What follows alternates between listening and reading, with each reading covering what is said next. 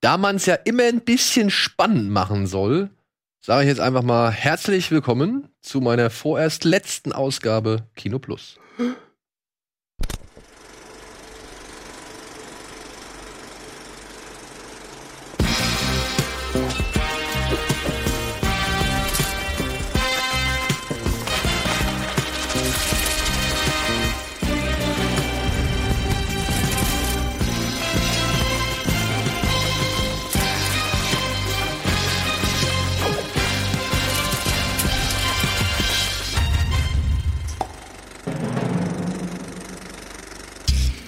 Nein, herzlich willkommen zu Clickbait Plus.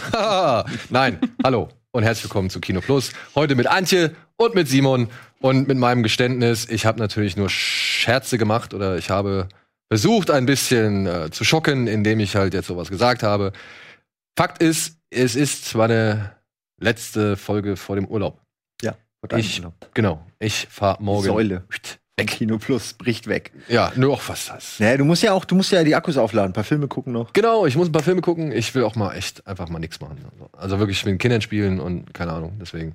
Ja, wir fahren auf einen Familienbauernhof und dementsprechend werde ich nicht da sein. Aber, aber, das muss ja nicht heißen, dass die Sendung ausfällt. Denn Antje hat sich dazu entschieden, mhm. zusammen mit Eddie, ne? Ja, Gott sei Dank, ja. Zusammen mit Eddie nächste Woche noch eine Folge ohne mich zu machen. Ich weiß nicht, was danach passiert, die Folge, die Woche drauf. Da haben wir doch dieses hübsche Special zum Beispiel. Ah, da könnte ein Spe Spezial aus, äh, ausgestrahlt werden. Das haben wir noch vor einiger Zeit, oder wir haben sogar zwei. Ich sagen, wir haben sogar zwei, ja. Ja, wir haben zwei aufgezeichnet und wir haben, äh, wir hätten auch noch ein schönes Interview, aber es kommt alles mit der Zeit. Auf jeden Fall, nächste Woche machen Antje und Eddie die Sendung. Und deswegen müssen wir schon eine weitere Ankündigung machen. In der nächsten Woche wird es nämlich eine weitere Folge unserer Rubrik Streamcastle geben. Und Willst du es erklären? Soll ich es hier vorwegnehmen? Ja, ich erkläre es sehr gerne, möchte aber den Disclaimer vorwegnehmen, dass es nicht meine Idee war. Nein, es war meine Auch Idee. Wenn es so klingt, als wäre es, es meine. War meine Idee. Es besten, war aber nicht äh, meine. aber ich habe sehr gerne diese Idee angenommen, denn es geht darum, dass wir die Top 5, ja. haben, wir 5 haben uns auf 5 geeinigt, die Top 5 besten Filmpferde suchen werden. Äh, Im Bereich Disney natürlich. Also genau. ist ja Disney Plus. Und ähm, wir sind da mal so ein bisschen die ganzen Sachen durchgegangen von dem von Bully aus Toy Story 2 und 3 beispielsweise oder ähm, Fifi, glaube ich, hieß sie. Fifi? Nee, Fufu. Fufu. Fufu. Von Aristocats. Oder auch aus äh, Dornröschen. Dornröschen. Oh, da weiß oder, ich nicht. Äh, Khan aus Mulan. Ja, oder die ganzen vier Krass, ich hätte nicht gedacht, dass so viele schon Ja, und halt, und halt ja, einige. Maximus. Maximus, den habe ich gesucht, genau. Tangled, also Rapunzel neu verföhnt. Der garantiert gewinnen wird. Meinst das, du? Ja, ich glaube, das ist das einzige Disney-Pferd, das wirklich ein komplett eigener Charakter ist. Ah, weiß man nicht. Vielleicht hängen auch die Emotionen und Erinnerungen an ganz anderen. An Bully zum Beispiel. An Bully zum Beispiel. Bully war auch. Ey, Bully, ey, wirklich, beste Szene wenn er sich da so ganz verschämt, ich glaube, da hat er mal irgendwo hingemacht oder so, kann es sein? Da war irgendwie eine Pfütze und dann, es gibt so eine Szene, wo er sich so ganz in sich zusammenzieht, ja, weil er sich so schämt für irgendwas. Ja, genau, weil er irgendwie, er steigt und verliert seinen Sattel und deshalb ist es ein bisschen Stimmt. so. Und dann, ah, oh, herrlich, genau. herrlich. Ja, wir suchen die Top 5 der geilsten, coolsten, schönsten, schicksten, lustigsten Pferde bei Disney Plus. Und zu diesem Zweck wollen wir natürlich auch eure Meinung abfragen und wir haben hier Unten seht ihr hier im Bild, da zack, zack, zack. Da haben wir einen Thread bei uns im Forum eingerichtet, da könnt ihr abstimmen. Da haben wir eine kleine Vorauswahl getroffen und wenn ihr wollt, können wir die auch noch ein bisschen erweitern. Ich wurde noch äh, darauf hingewiesen, dass das Pferd vom Lone Ranger. Oh ah, ja. ja. Das ist auch. Das habe ich sogar auf einem T-Shirt. Vielleicht ziehe ich das an. Okay, weil dann würde ich nämlich tatsächlich, ich weiß gar nicht, ist, ist Lone Ranger auf Disney Plus? Müsste eigentlich, oder? Müsste. Es ist, ist ja eine Disney-Produktion. Disney ne? Also Jetzt gerade, ich kann mich nicht erinnern, ihn gesehen zu haben, aber der musste eigentlich sein. Der musste auch, glauben. Also ich meine auch, der muss da sein. Das Weil das wäre nämlich zum Beispiel, der ist mir auch nicht eingefallen, aber ja. Aber es ist absolut. Ja? Also ja. Okay, dann fügen wir den noch hinzu. Ich werde das Und versuchen. wie gesagt, ähm, wir sind ja auf die Idee gekommen, weil jetzt einige Konstantin-Filme zu Disney Plus gekommen sind, also so dann direkt die Erklärung, ähm, wo halt eben auch Ostwind zugehört, unter genau. anderem und Vicky und die starken Männer kommen jetzt aber keine Pferde vor. Und jetzt wäre die Frage, ob wir das auch mit da reinnehmen. Was denn? Ähm, Ostwind? Ostwind beispielsweise. Ja, klar. Wobei ich aber, ich gehe ehrlicherweise davon aus, ich bin die Einzige aus der Rocket Beans Community, die Ostwind gesehen hat. deshalb macht, es wahrscheinlich, deshalb macht es wahrscheinlich nicht so viel, wenn er nur eine Stimme hat dann. Aber rein theoretisch, er ist auch bei Disney Plus, kann er auch mit dabei sein. Ja, okay. Ich habe ihn auch schon hinzugefügt. Also das habe ich tatsächlich schon gemacht. Ach so, ich dachte, ach so, du da zur Liste. Ich, dachte, ich habe zur Liste zur Auswahl habe ich Ostwind äh, mit ah, hinzugefügt. Okay. Ich glaube tatsächlich, dass der eine oder andere den vielleicht doch gesehen hat.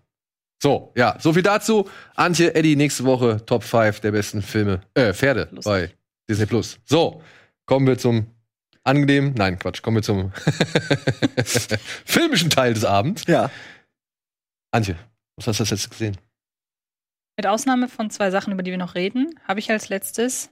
Oh, wie heißt denn der auf Deutsch? What if heißt der auf Englisch? Auf Deutsch heißt der The F-Word. Ah, Von ah, wegen Daniel gute Radcliffe, Freunde. Ne? Mit Daniel Radcliffe ja. Und ähm, dem Herrn aus Star Wars und Inside Llewyn Davis. Dom Hall Gleason. Nein. Inside Llewyn, ach, Oscar Isaac. Nein, auch nicht. Ich verwechsel die beiden immer. Wie heißt der nochmal? Adam Driver? Ja, ich verwechsel Adam Driver. Adam Driver, okay. Ich verwechsel die immer, es tut mir leid. Genau, die beiden spielen damit so als größte Namen. Und ja, wegen Größe, ne? Ja, es tut mir sehr leid. Und es ist eine sympathische Rom-Com über ein Pärchen, das sich, das äh, einfach sich befreundet, aber so über im Laufe der Monate merken die halt, es ist vielleicht doch ein bisschen mehr. Harmlos, aber sympathisch, mit ein paar angenehmen Ecken und Kanten, weil zum Beispiel eben ein Adam Driver dabei ist, der ein paar ganz gute Sprüche bringt. Und so unter den klassischen, sage ich mal, Hollywood-Romcoms, ganz Hollywood ist es nicht, ist eine kanadische Produktion nämlich, kann, finde ich den echt sehr sympathisch. So. Ja. Ist also so, kann man mal machen. Ist so vielleicht so äh, wie so ein Easy A oder sowas, ne? Hm. Oder? Und wen, es gibt wenig Leute, die den halt einfach kennen. Deshalb, da kann man mal echt so. Gibt's den gerade irgendwo zu streamen? Nee, ich habe den ganz klassisch auf Blu-ray geguckt. Vielleicht für den einen oder anderen interessant. What if?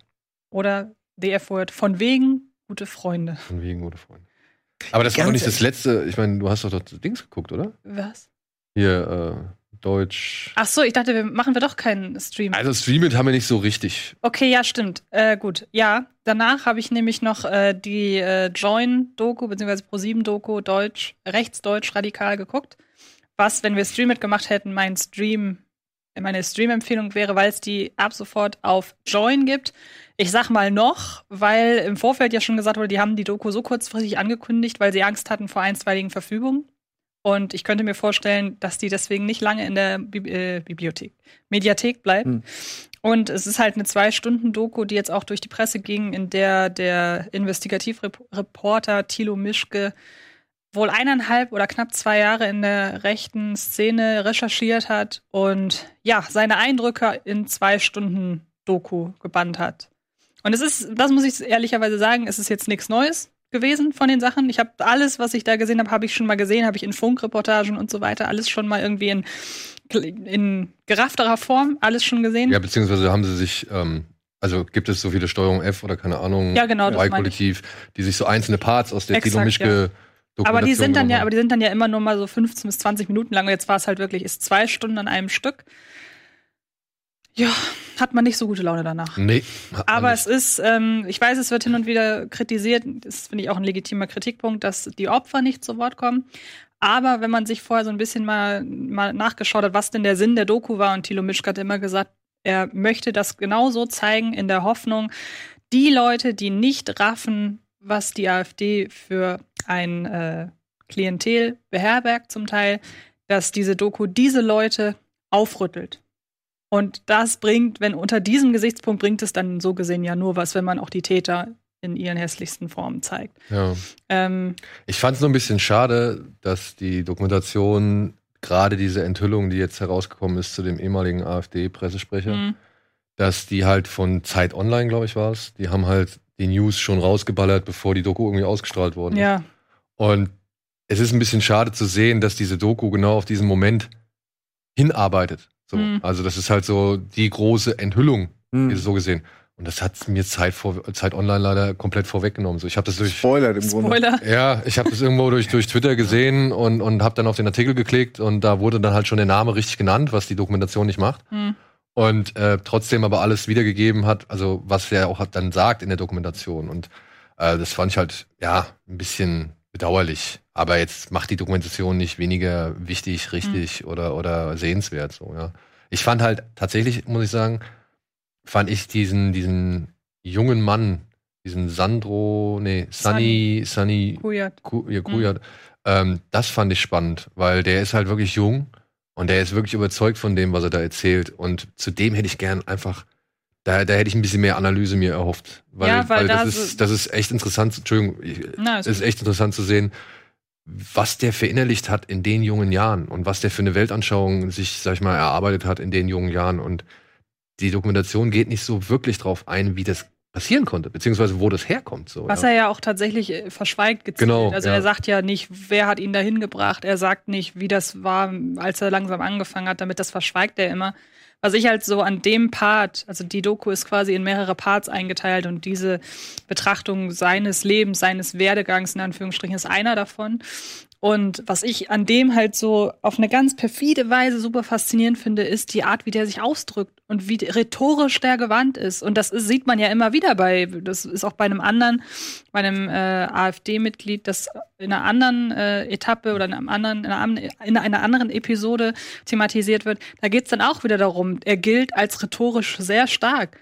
Und das, finde ich, fängt die Doku sehr gut ein, wenn, wie nah die an den Leuten dran ist, wie die sich auszudrücken wissen, wie die sich rauszuwinden wissen aus bestimmten Fragestellungen und wie sie das durch Auslassen von Antworten noch schlimmer machen alles.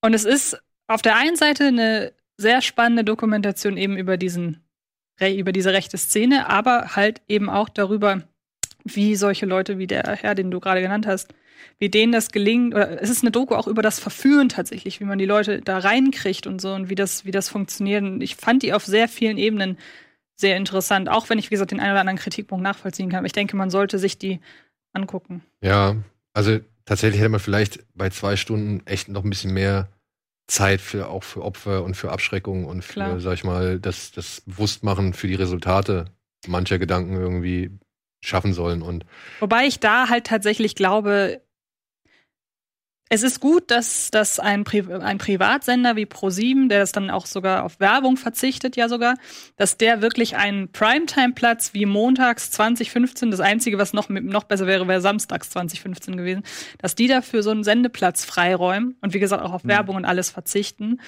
Ähm, trotzdem muss man halt ganz klar sagen, ich behaupte, wer sich das anguckt, der muss es sich eigentlich gar nicht angucken. Nee, glaube ich auch. Ich, also es ist ne, ihr wisst, was ich meine. Das ist dieses das typische, ich nenne es jetzt einfach mal das Black Man-Problem, weil wir immer auf den Film wieder zurückkommen, wenn wir genau über diese Problematik reden. Das sind Filme und Serien mit diesem Thema und die Leute, die sich das angucken, wissen schon um die ganzen Missstände. Die brauchen nicht die Belehrung. Und das ist halt bei der Doku natürlich auch so. Also ich glaube kaum, dass, das, dass sich Leute das zwei Stunden angeguckt haben, die im Nachhinein dachten, Ach so ist das. Ja gut, das wusste ich nicht. Jetzt ist alles anders. Also das ja, aber ich glaube, die halt Auffrischung leider. braucht es schon immer wieder. Ja, auch wenn da ein bisschen was wiedergekäut wird, ist es natürlich das auch das Erinnern, dass das Thema noch nicht vorbei ja. ist. So. Ja, und auch glaube, ich mal, das ist schon wichtig und das ist eine Aufgabe, ob man, ob man das dann auch zum dritten Mal begeistert guckt, ist was vielleicht was anderes. Und das, und das Vorbereiten. Ich fand so einen, einen Satz, fand ich ganz passend von ihm, weil er da ja bei diesem Festival ist und dann sagt er so, ey, das erinnert mich an meine Jugend. Die sehen genauso aus wie früher, mhm. mit, ihren, mit ihren schwarzen Shirts und keine ja. Ahnung.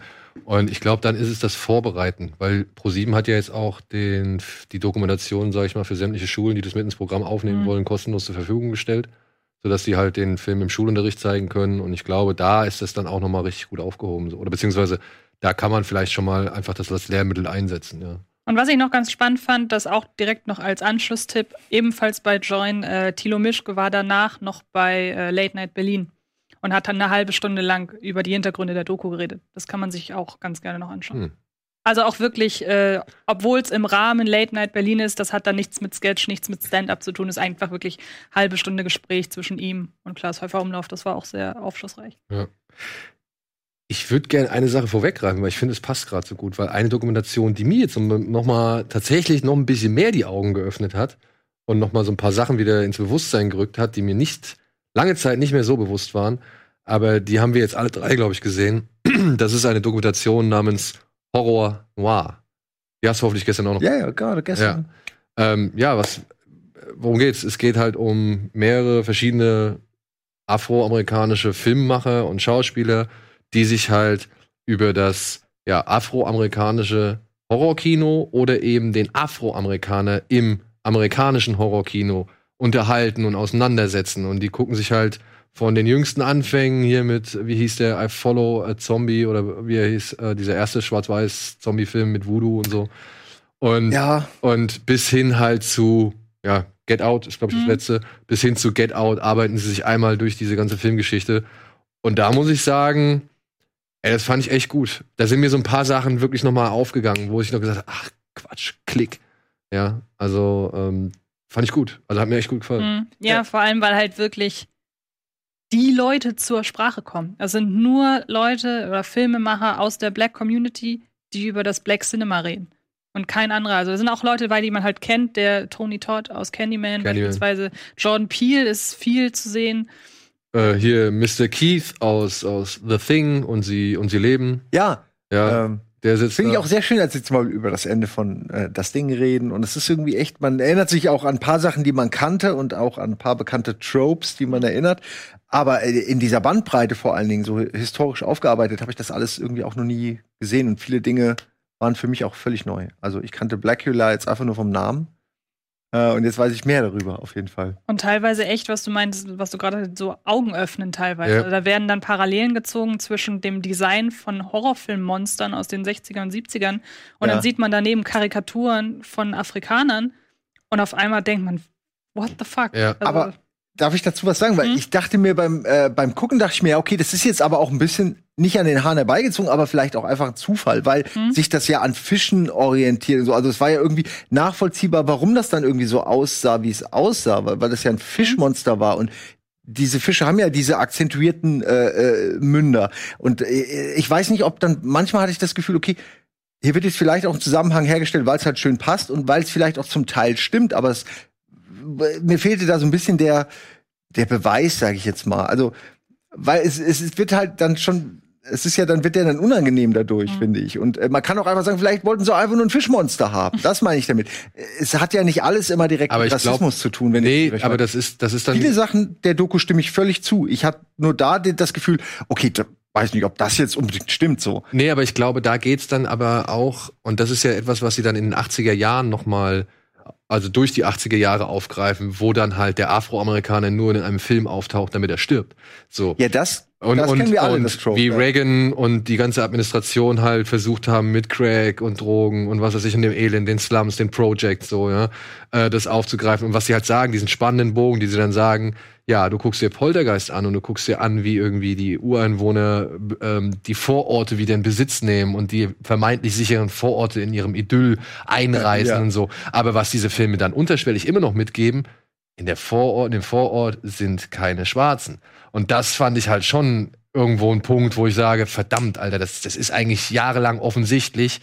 Und ähm, ja klar, man, man achtet nicht so drauf. Das, das, man, ja. man ist natürlich als kleiner Film-Nerd oder, oder, als junger Film-Nerd oder Filmfan sitzt man natürlich dann da und denkt sich, ja geil, Geister und der Baum und was weiß ich, der Clown und so, ja cool, ne? Da machst du nicht solche, solche Gedanken, aber du guckst diese Filme ja dann eben aufgrund der Nostalgie nochmal und nochmal und nochmal. Und ich möchte nicht wissen, wie oft ich Poltergeist gesehen habe, ohne dass mir das aufgefallen ist. Ja. Und aber schon ja. in der Lage war, dass mir das auffallen kann. Also das fand ich schon, also fand ich schon erschreckend teilweise, was diese Dokumentation da hervorgebracht hat. So. Kennst du An American Nightmare? Ja. Die Doku, die ist auch recht bekannt. Ich finde, die kann man gut dann nach hinten noch ranschießen. Ja. Die geht noch mal sehr, sehr viel stärker auf, jetzt mal weg von der Black Community, aber auch wie Horrorkino allgemein ja, gesellschaftspolitische Missstände einfach aufarbeitet. Sehr viel, hangelt sich sehr viel am Vietnamkrieg beispielsweise entlang. Das direkt noch mal so als Hinterher-Schautipp. Na geil. Wobei Horror Noir ja jetzt ins Kino kommt. Das sollten wir vielleicht noch genau. sagen. Horror Noir. Äh, 15. Oktober. 15. Oktober. Ich weiß auch noch, dass unsere Freunde vom Shivers Festival, die zeigen den auch noch mal. Und es gibt, äh, glaube ich, so noch mal gesonderte Kinostarts, wenn ich das richtig genau, verstanden habe. Genau, auf äh, Dropout Cinema, dem genau. Verleih kann man das sehen. Und äh, das ist eine Shudder-Doku. Das ist eine Shudder-Doku, Also ich genau. kann, ich weiß nicht, das ist ja irgendwie bei dem Shudder-Kanal über Amazon Prime, habe ich das Gefühl, mal zeigen sie Sachen und mal nicht kann man aber zumindest mal gucken, ob die da jetzt auch bei ist. Aber offiziell ist es eine Shudder-Doku. Könnte aber auch vielleicht sein, dass sie den so lang zurückhalten, bis er hier dann das eben kurz im Kino gelaufen ist. Und ähm, dass sie ihn dann online bringen sein. in den jeweiligen Ländern so. Jedenfalls danke für den Tipp. Ich weiß nicht, ja. kommt von dir, glaube ich, ne? Mhm. Äh, weil das ist genau das, was ich sonst verpassen würde, wenn ich nicht hier in dieser, in dieser WhatsApp-Gruppe wäre, sozusagen. äh, Filme übers Filme machen einfach immer top. Ja. Da hatten wir eben schon drüber gesprochen vorher. Ist einfach, äh, kann ich mir immer angucken. Ähm, und äh, ja, jetzt weiß ich echt mehr. Danke. Und ich fand aber auch gut, dass sie halt tatsächlich auch noch mal so ein anderes Licht aufgeworfen haben. weil ich fand diesen Aspekt so cool, von wegen, als sie gesagt haben, wenn dieses Vieh einen schwarzen Mann töten kann, dann muss es wirklich krass sein. ja, die verschiedenen ja. äh, Positionen, die, äh, die die Figuren dann immer einnehmen in ja. dem Film. Und das fand ich halt auch cool, weil das ist auch so ein Aspekt, wo ich eigentlich noch nicht so wirklich drüber nachgedacht habe. Ja. Sie zeigen dann ja auch bekannte Filme wie Ghost oder so. Ja, stimmt, okay, stimmt. Ja, und dann erinnert man sich noch an ein, zwei andere, wo das auch so und, umgesetzt und wurde. Goldberg hat, glaube ich, für Ghost einen Oscar bekommen. Ne? Ja, ja, es ist ja irgendwie auch, es ist halt einfach so geschrieben. Also in der Zeit hat man sich, glaube ich, da nicht viel bei gedacht, so, oder? Das war dann halt einfach. Ich glaube, ich, das ist so, das verbinden die Leute damit. Ah, okay, passt doch perfekt. Whoopi Goldberg erklärt so über die Geisterwelt, äh, so die spirituelle und so. Ja, aber du siehst ja äh, Gedanken. Und wir sehen das als nicht wirklich schlimm an, aber ja, aber wir sind aber auch nicht so aufgewachsen, glaube ich, mit dieser ja, äh, Farbengeschichte. So, das ist in den USA einfach echt viel präsenter und natürlich viel wichtiger. Bei uns waren das andere Dinge irgendwie. Da ist es eher die ja. Ethnie oder so oder was weiß ich. Vorurteile gegenüber Gastarbeitern oder wir haben so viele andere Sachen. Nur die, die Hautfarbe war es bei uns, finde ich, nie so richtig. Also nicht so als Hauptproblem, wenn ihr versteht, was ich meine. Wie in den USA. Ja, ja. Dass es dann einen anderen Stellenwert einnimmt, meine ja. Deswegen achtet man dann natürlich jetzt auch viel mehr noch auf sowas. Aber wir müssen auch noch, ja, wir müssen auch drauf achten, natürlich. Ne? auf alles. Das meine ich nur, wir haben noch viel, viele andere Probleme. Das ist nicht nur, nicht nur ja. die Hautfarbe.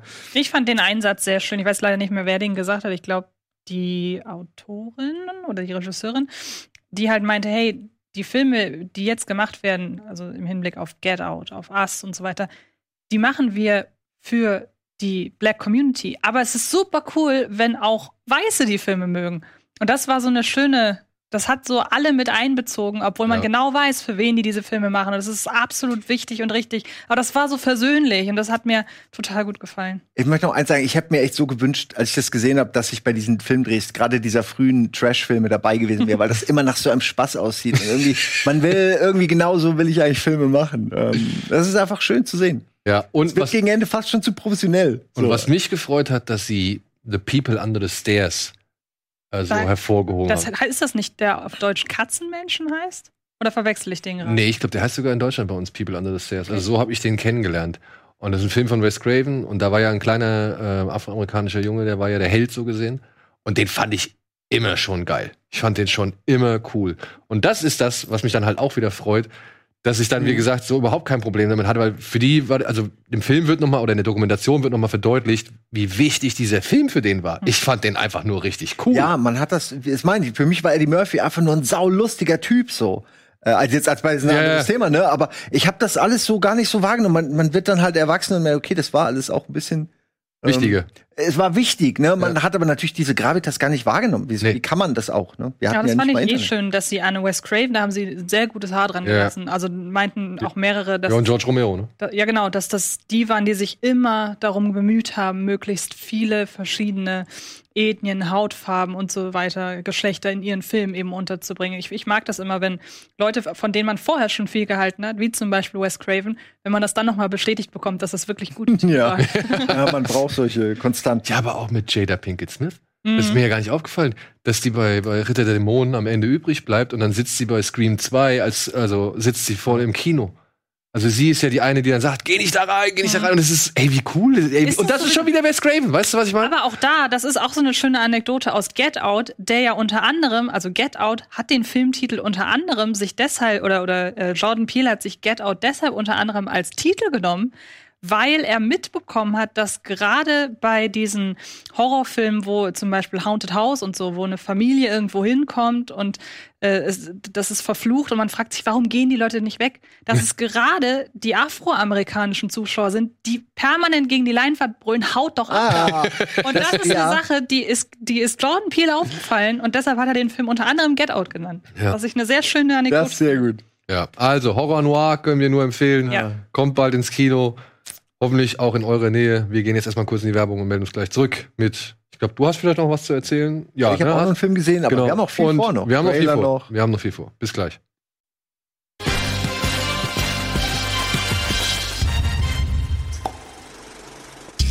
Hallo und willkommen zurück zur aktuellen Ausgabe Kino Plus mit Antje, Simon und mir. Und Simon hat noch einen Film zuletzt gesehen, von dem er gerne berichten möchte. Ja. Was mich sehr freut, muss ich ehrlich gesagt sagen. Äh, mich auch. Ich habe äh, ihn gesehen, plötzlich taucht er auf bei Netflix und dann äh, dachte ich, äh, ja, stimmt, den habe ich ja noch gar nicht gesehen und ich habe mich dann auch erinnert, warum ich ihn noch nicht gesehen hatte, weil ich Angst hatte, dass er mir nicht gefällt. Weil ich Angst hatte, dass es ein weiteres Mal meine, meine Erinnerungen eingerissen werden durch das Gewicht eines neueren Filmes, der dann das nicht, es trägt alles und die ganze Bude reißt ein. Ne? Und am Ende hast du nichts Richtiges. Ähm, und das habe ich ja schon häufig mitgekriegt. Um welchen Film geht es? Es geht um den Nachfolger zu Lombok, der nicht Lombok 2 heißt, sondern Lombok, weil das wohl irgendein Gericht Vietnamese. ist. Irgendwie Vietnamesisch, aber eigentlich ist es Thai, aber ist auch egal. Es ist jetzt kein Pizzaservice mehr, sondern ein Thai-Service. Und Moritz Bleibtreus Figur äh, ah, da ist der Trailer, genau. Ähm, ist quasi da geblieben, wie man es eigentlich auch nicht anders hätte erwarten können. Macht quasi dasselbe wie immer. Er dealt nicht mehr, aber äh, er raucht immer noch sehr viel. Und ähm, oh Mann, jetzt habe ich den Namen deines des Freundes vergessen. Weißt du das zufällig, Scholke? Äh, Lukas Gregorowitsch. Äh, Lukas Gregorowitsch, genau. Aber das ist, der ist ja Schauspieler auf jeden Kai, Fall. Auch. Kai und wie heißt der andere? Ach, egal. Ist gar nicht so schlimm. Er ist auf jeden Fall so ein bisschen ein Fatzke geworden, könnte man sagen, weil er in Dubai äh, Kifferpartys, die natürlich dann nichts mit Drogen wirklich zu tun haben und so ganz Klischee Bob Marley sind und so ausrichtet. Er hat sich also im Grunde komplett verloren, aber er wollte immer Erfolg, wohingegen Moritz Bleibtreu Figur einfach sich treu geblieben ist. Ähm, und jetzt viel kann man jetzt eigentlich gar nicht dazu sagen, weil es natürlich wie viele dieser nostalgischen Fortsetzungen eine Wiederholung ist von dem, was man schon kennt. Allerdings, und das will ich äh, sagen, es ist wirklich nicht so schlecht wie bei anderen nostalgisch verklärten äh, Wiederholungen. Ne? Also dass irgendwie wirklich genau dasselbe nochmal wie bei Kevin Smith oder so nochmal dasselbe abgenudelt wird, sondern sie finden wirklich Mittel und Wege, also die Geschichte weiter zu erzählen und allen auch eine gewisse Story Arc noch mal wieder zu geben, obwohl sie ja eigentlich schon fertig erzählt war so ein bisschen. Äh, und was ich gut finde, ist, dass sie es schaffen, all die alten Figuren noch mal reinzuholen, auch ein paar neue, auch ein paar äh, Cameos und so Sachen, die einfach mega toll sind. Man freut sich über viele Szenen, man freut sich über diese Freundschaft. Am Anfang war ich skeptisch, weil ich dachte, oh, einer ist jetzt irgendwie, wie gesagt, erfolgreicher Fatzke geworden. Aber auch da finden sie irgendwie einen guten äh, Weg. Ja, also ich kann den nur empfehlen wer eben Angst hatte wie ich, wird eine Menge Spaß damit haben. Und allein diese Momente, wo sie dann anfangen, Polnisch zu reden, und scheiß, das ist einfach so geil. ähm, und äh, diese Szene, ich glaube, du hattest es mir erzählt, wo sie auf dem Sofa sitzen, dass dann bestimmte improvisiert sind, oder? Von Molz. Ich weiß genau, welche Szene auch du meinst, die mit den Aliens, ne? Es ist einfach ein, ein liebevoller Film dem man irgendwie anmerkt, dass alle Beteiligten Bock haben auf den Film und den zu machen. Und ich bin echt froh, dass der nicht so nicht so daneben gegangen ist, wie ich es schon bei vielen anderen Filmen erlebt habe. Ich muss auch sagen, also ich war echt überrascht, dass der noch mal halbwegs funktioniert. Diese Nummer mit dem Gras, das alle Polnisch reden lässt, fand ich auch wirklich ja, super. Das so geil durch. Fand ich und wirklich super. Also und ich meine jetzt mal ehrlich, das ist halt ein Film, da kniet der eine vor der Penispumpe, die der andere im, im, im Dings im Schritt stecken hat. Was soll anderes passieren, als das genau. Ding also wirklich, was soll anderes passieren? Und das ist, das liefert dir dieser Film. Ja. Ich finde, du lachst ja vorher schon, weil du schon die Position siehst von demjenigen, der reinkommt. Du wartest eigentlich nur, bis die Auflösung da ist. So. Also ich fand selbst diesen äh, niveaulosen Gag fand ich lustig. Also ja. ich, Und ey, Moritz bleibt treu, macht es meiner Ansicht nach super. Er ja. macht es wirklich super. Er hat die Rolle weiterentwickelt, obwohl die sich halt nicht weiterentwickelt hat. Ja, und, und ey, was, ey, allein die Szene, wenn er wenn er zusammen mit seinem mit, ich, wie heißt er denn? Wie heißt ich Lukas? Weiß es nicht wenn er zusammen mit Lukas Gregorowitsch da bei sich zu Hause am Tisch sitzt und sie verlässt gerade so mit den Koffern in die Wohnung und so, ja, ich kiff ja nicht mehr. so ganz bewusst ja, ja. Und, und vorbildlich, ja, ich kiff ja nicht mehr.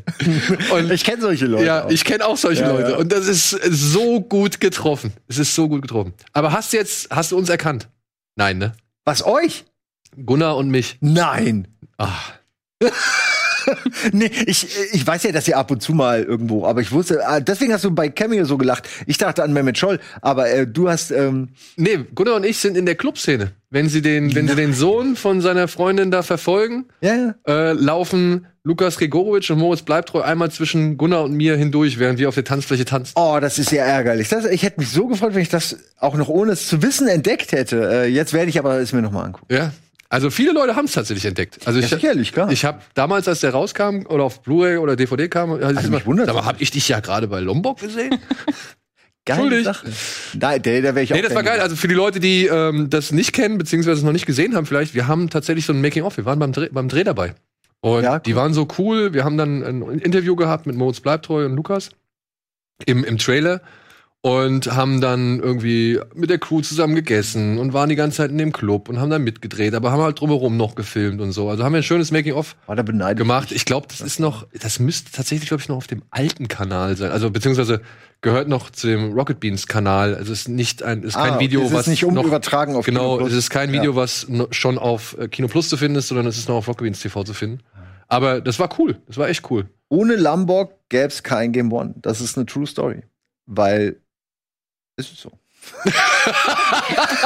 Nein, nicht, weil die Szene, wo, wo, sie, wo sie Fußball, äh, ja, dieses äh, Ding abfilmen, dadurch kam ich ja auf die Idee von diesem Mario-Ding. Dann habe ich mit, mit Budi haben wir das ja zusammen entwickelt, diesen Mario-Trailer, den haben wir im TV, dadurch kam Game One. Also du, die Kette fängt wirklich an mit Lambox, kein Witz. Ähm, es ist echt so. Ja, geil. Story. Geil. Insofern, äh, geiler Film. Cool. Schön. So, Freunde, mit was haben wir weiter? Kinostarts? Ja? Gut, dann gibt's jetzt hier die Kinostarts der Woche, bitte.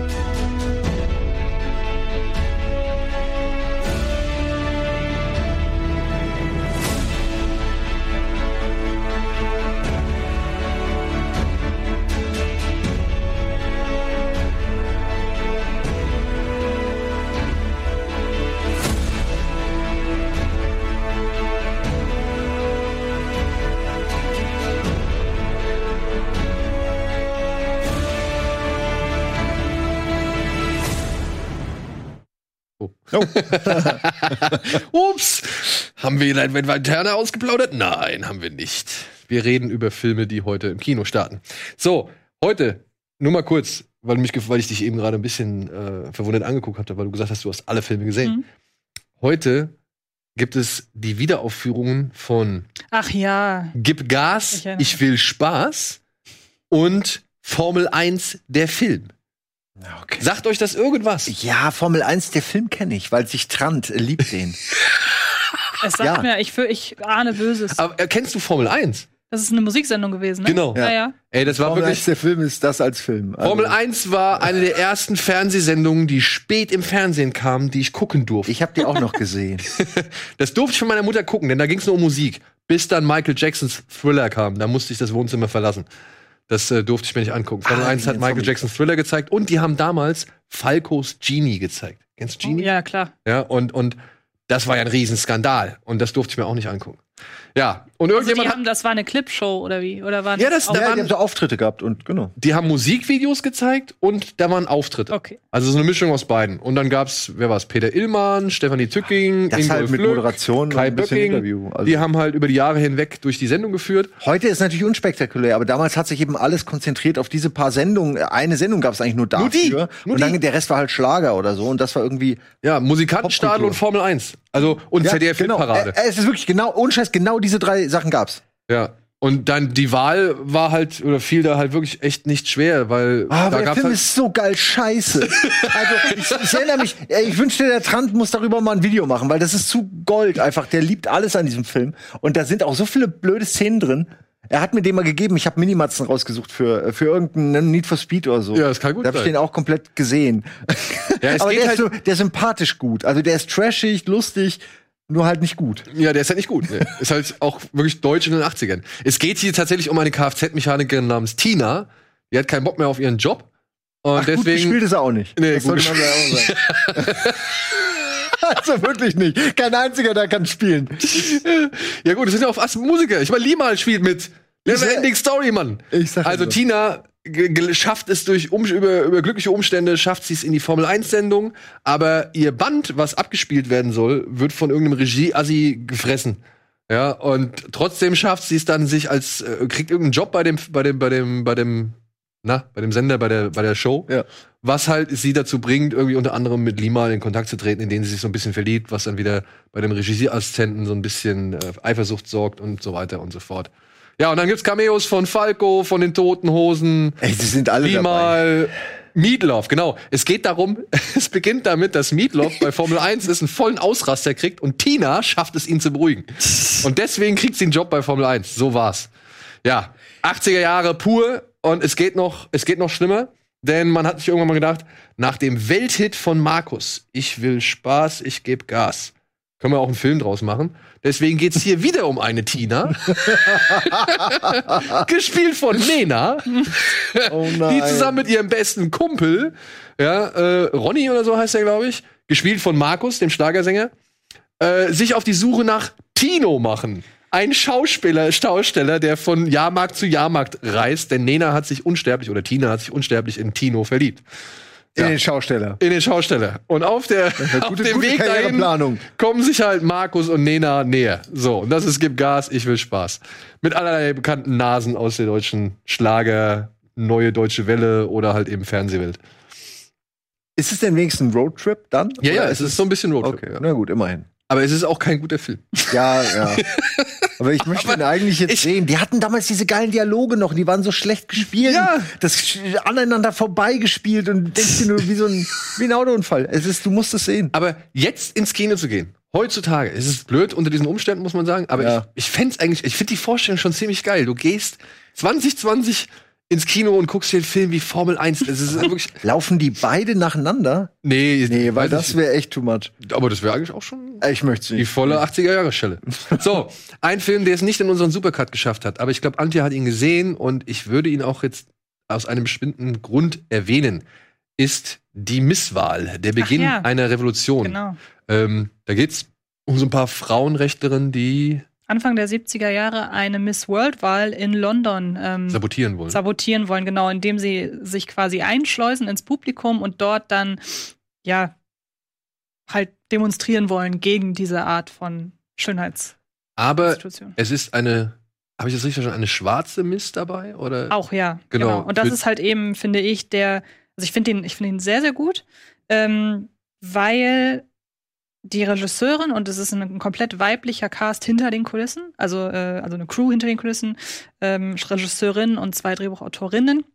Und jetzt könnte man natürlich denken, okay, es geht darum, dass eine Gruppe Frauenrechtlerinnen gegen die Schönheits, äh, Schönheitswahn ist und so weiter, ist relativ einfach. Äh, äh, die, die Frauen gegen die Männerwelt, so typisches, äh, ja, gut gegen böse quasi. Aber genau das ist bei dem Film eben nicht, weil, was du gerade gesagt hast, unter den Miss-Wahl, unter den Miss World-Anwärterinnen sind eben auch Frauen dabei, wie zum Beispiel eine, ich weiß, ich glaube, sie kommt aus Ghana, glaube ich, bin Hm. gerade nicht ganz sicher, ähm, für die diese Misswahl Eigenständigkeit und Selbstbestimmung bedeutet.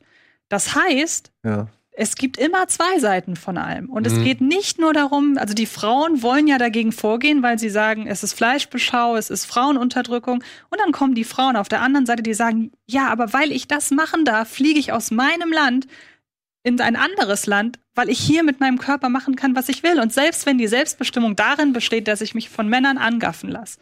Und der ist ganz fein auf dieser, also der, der, der, der sagt sich von irgendwie so klassischen Feindbildern einfach los und er zeigt, man muss bei allem beides sehen. Man muss bei allem beide Seiten der Medaille sehen und das in dem Klima, gerade wenn der Film jetzt erscheint, finde ich nicht selbstverständlich. Der Film ist eigentlich prädestiniert dafür, dass man sagt, Frau gegen Mann, Hm. ist nun mal so.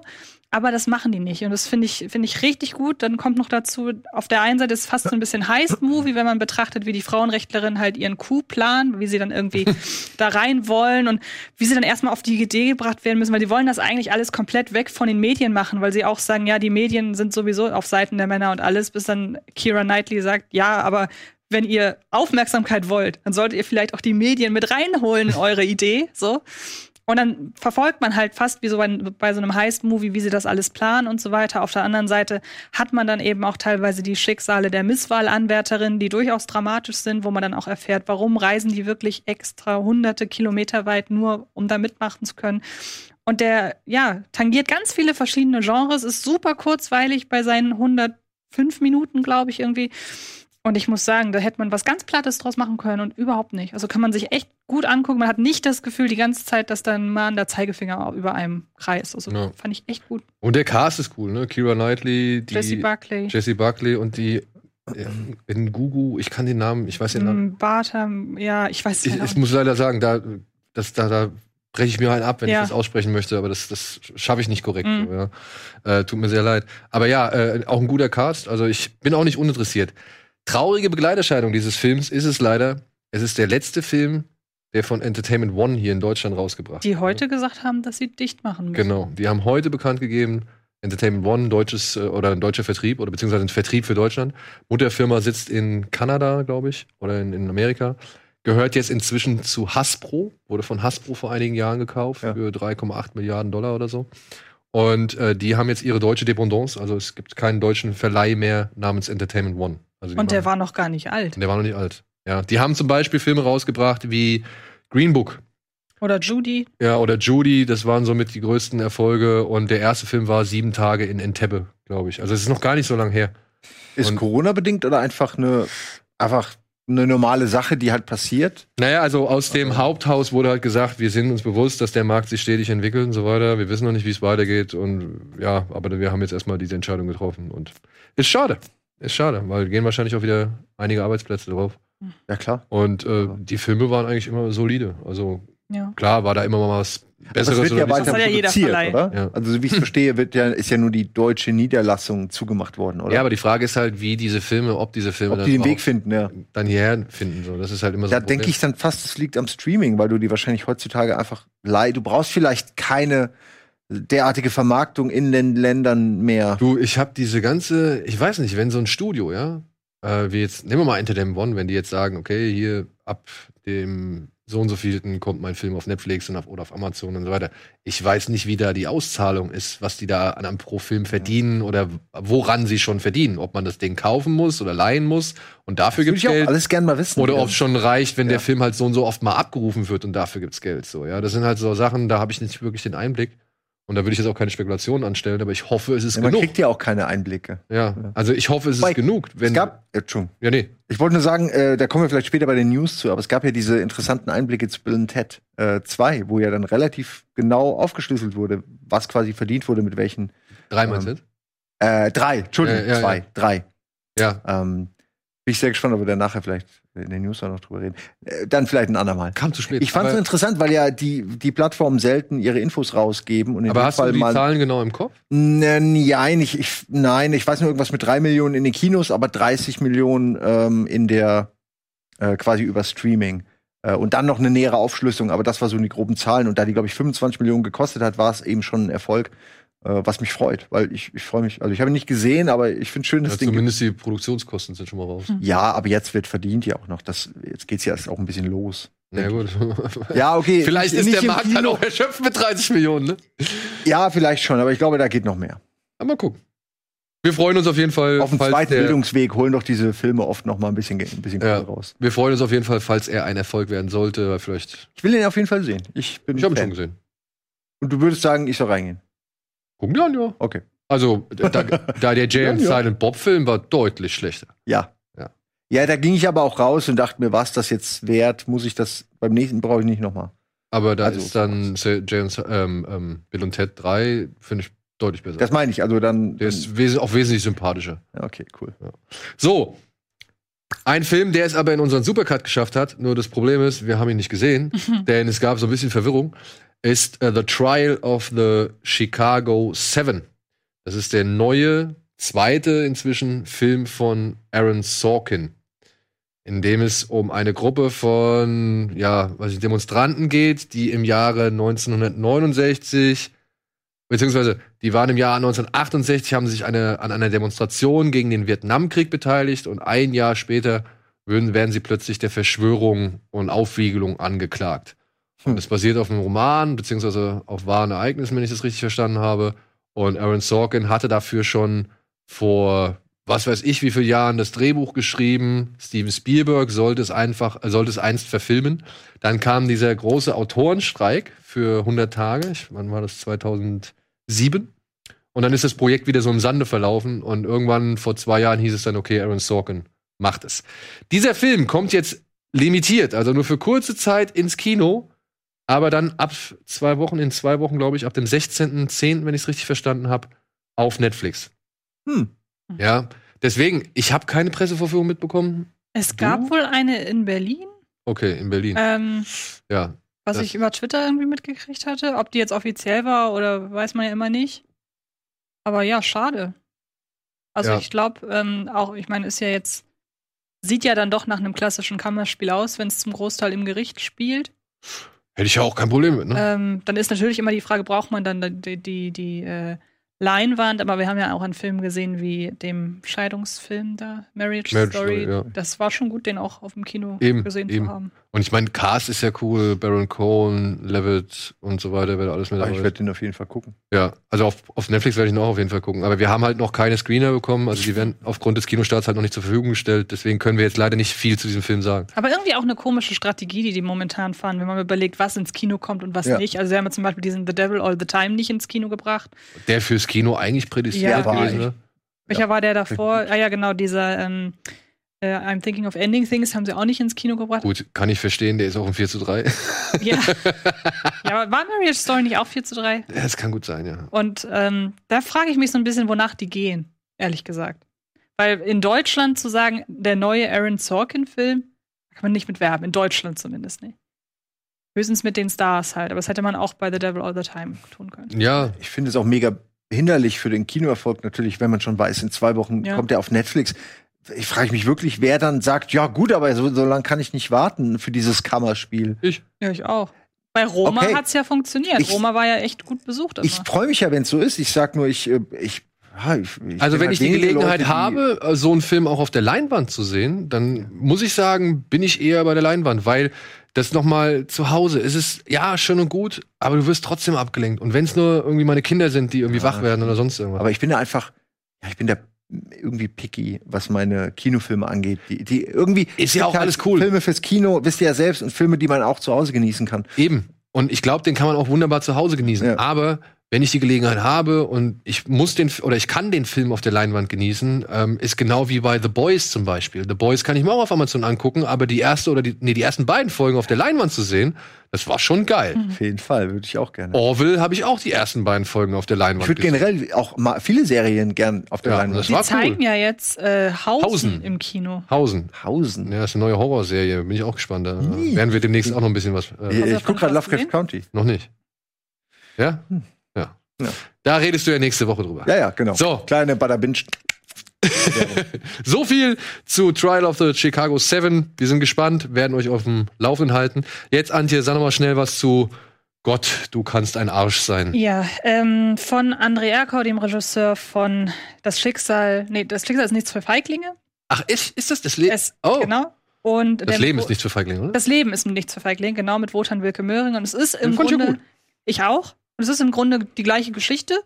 Ähm, nur dass in, in das Leben ist nichts für Feiglinge ging es ja darum, dass eine Frau verstirbt, woraufhin die Tochter der verstorbenen Frau abhaut, um nach Dänemark zu reisen und ihr Vater, gespielt von Wotan Wilke Möhring, reist ihr hinterher. In äh, Gott, du kannst ein Arsch sein, erfährt ein junges Mädchen, dass sie äh, Krebs hat und nicht mehr so viele Tage hat äh, zu leben. Daraufhin haut sie nach Frankreich ab und ihre Eltern reisen hier hinterher. Also es ist im Grunde wirklich ein sehr, sehr ähnlicher Plot. Ähm, und es ist auch was so die typischen Stationen so eines Road-Movies unter dem Schicksal eines Schicksalsschlages angeht. Der hakt genau die Sachen ab, die man erwartet. Ich erinnere da an Filme wie Vincent will mehr, wie Hin und Weg, wie Der geilste Tag. Und ich könnte das noch ewig so weiterführen. Und es ist wirklich ein Sammelsurium. Der geilste und Tag war mit Moos bleibt treu, ne? Der geilste Tag ist mit ähm, nee, Florian David Fitz und Matthias Schweighöfer. Der ist auch nicht so gut. Aber wie, wie hieß denn der mit, mit Moritz Bleibtreu und ähm, na, der, frü der Junge, der früher den Sohn von Axel Stein. Axel Stein, genau. Ist ja nicht der geilste? Ich weiß ist, ist egal, aber. Oder habe ich das gerade? Na, ist ja auch egal. Ah, ich habe doch hier einen Rechner. Ich guck. Ja. ähm, Und es ist, es ist im Grunde wirklich genau das, was man erwartet. Es ist ein Roadtrip von zwei Teenagern, von denen man ganz genau weiß, am Ende dieses Roadtrips finden sie sich ganz, ganz toll. Ähm, und sie lässt sich auf ihre Reise tätowieren. Ja. Sie reiten. Weg sind alle Deutschen. Nehmen Sie Drogen? Die es gibt. Nehmen Sie Drogen? Besuchen Sie eine Party und feiern ganz ausgelassen in Zeit Ach so, Zeitlupe? Dachte, du, das, das geht alles so in die Richtung, ja. ja okay. Genau. Und einige, Hast du welche? Hast du welche? und einige von diesen Etappen sind ganz nett. Also Benno Fürmann spielt einen total wahnsinnig gewordenen Tankstellenbesitzer, das ist ganz charmant. Also einige Stationen sind dann mal ganz okay. Im Großen und Ganzen ist es aber alles echt überhaupt nichts Neues. Also man hat teilweise das Gefühl, das der Regisseur weiß, ja. was er da macht.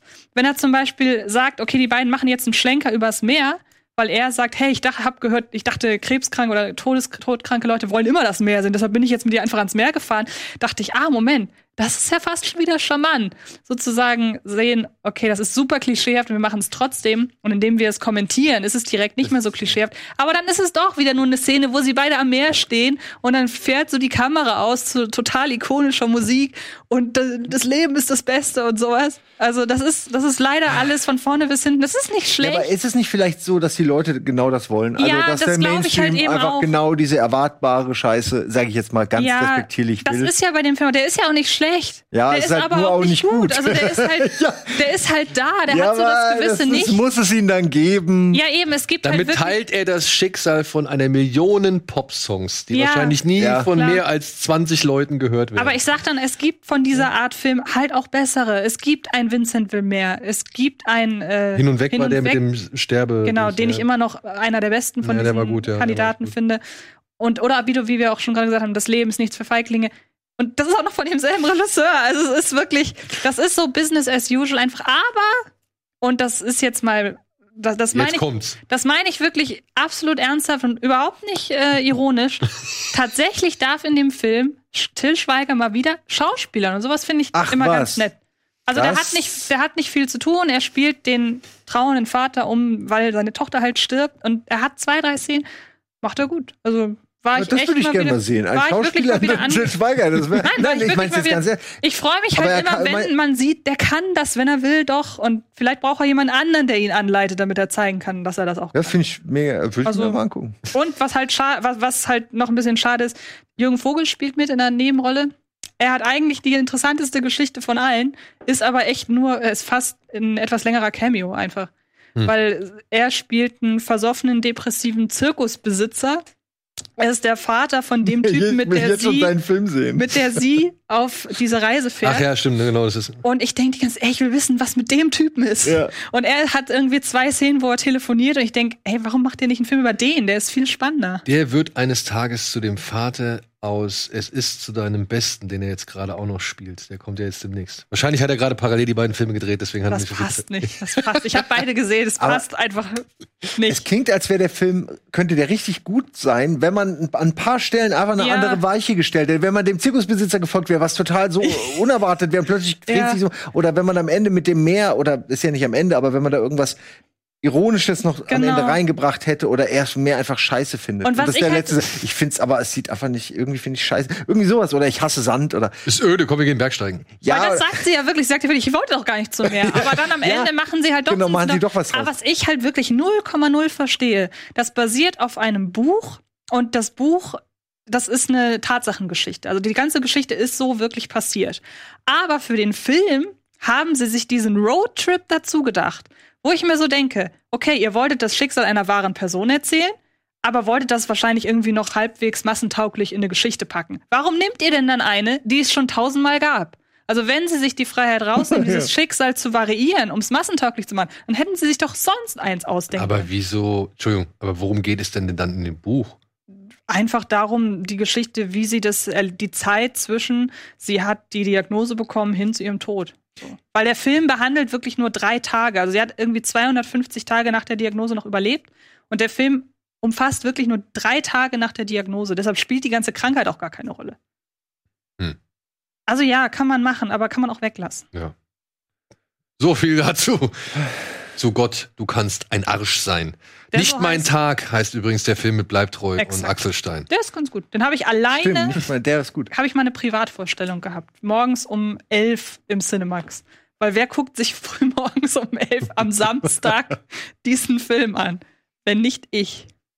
Ach, das war eine reguläre Vorstellung. Das war eine reguläre Vorstellung. nicht schlecht. Das Kino hat. Ja, die, nö, hätte ja sein können. Ich gesehen, hatte Zeit an dem Tag. Ja. Also. Ey, ich wünschte, es gäbe mehrere Vorstellungen um 11 Uhr. Hm. Ich würde öfter hingehen. Äh, so, ja, ich auch. wir gehen jetzt aber erstmal in die Werbung und melden uns gleich zurück mit noch weiteren Kinostarts, die dann auch Simon gesehen hat.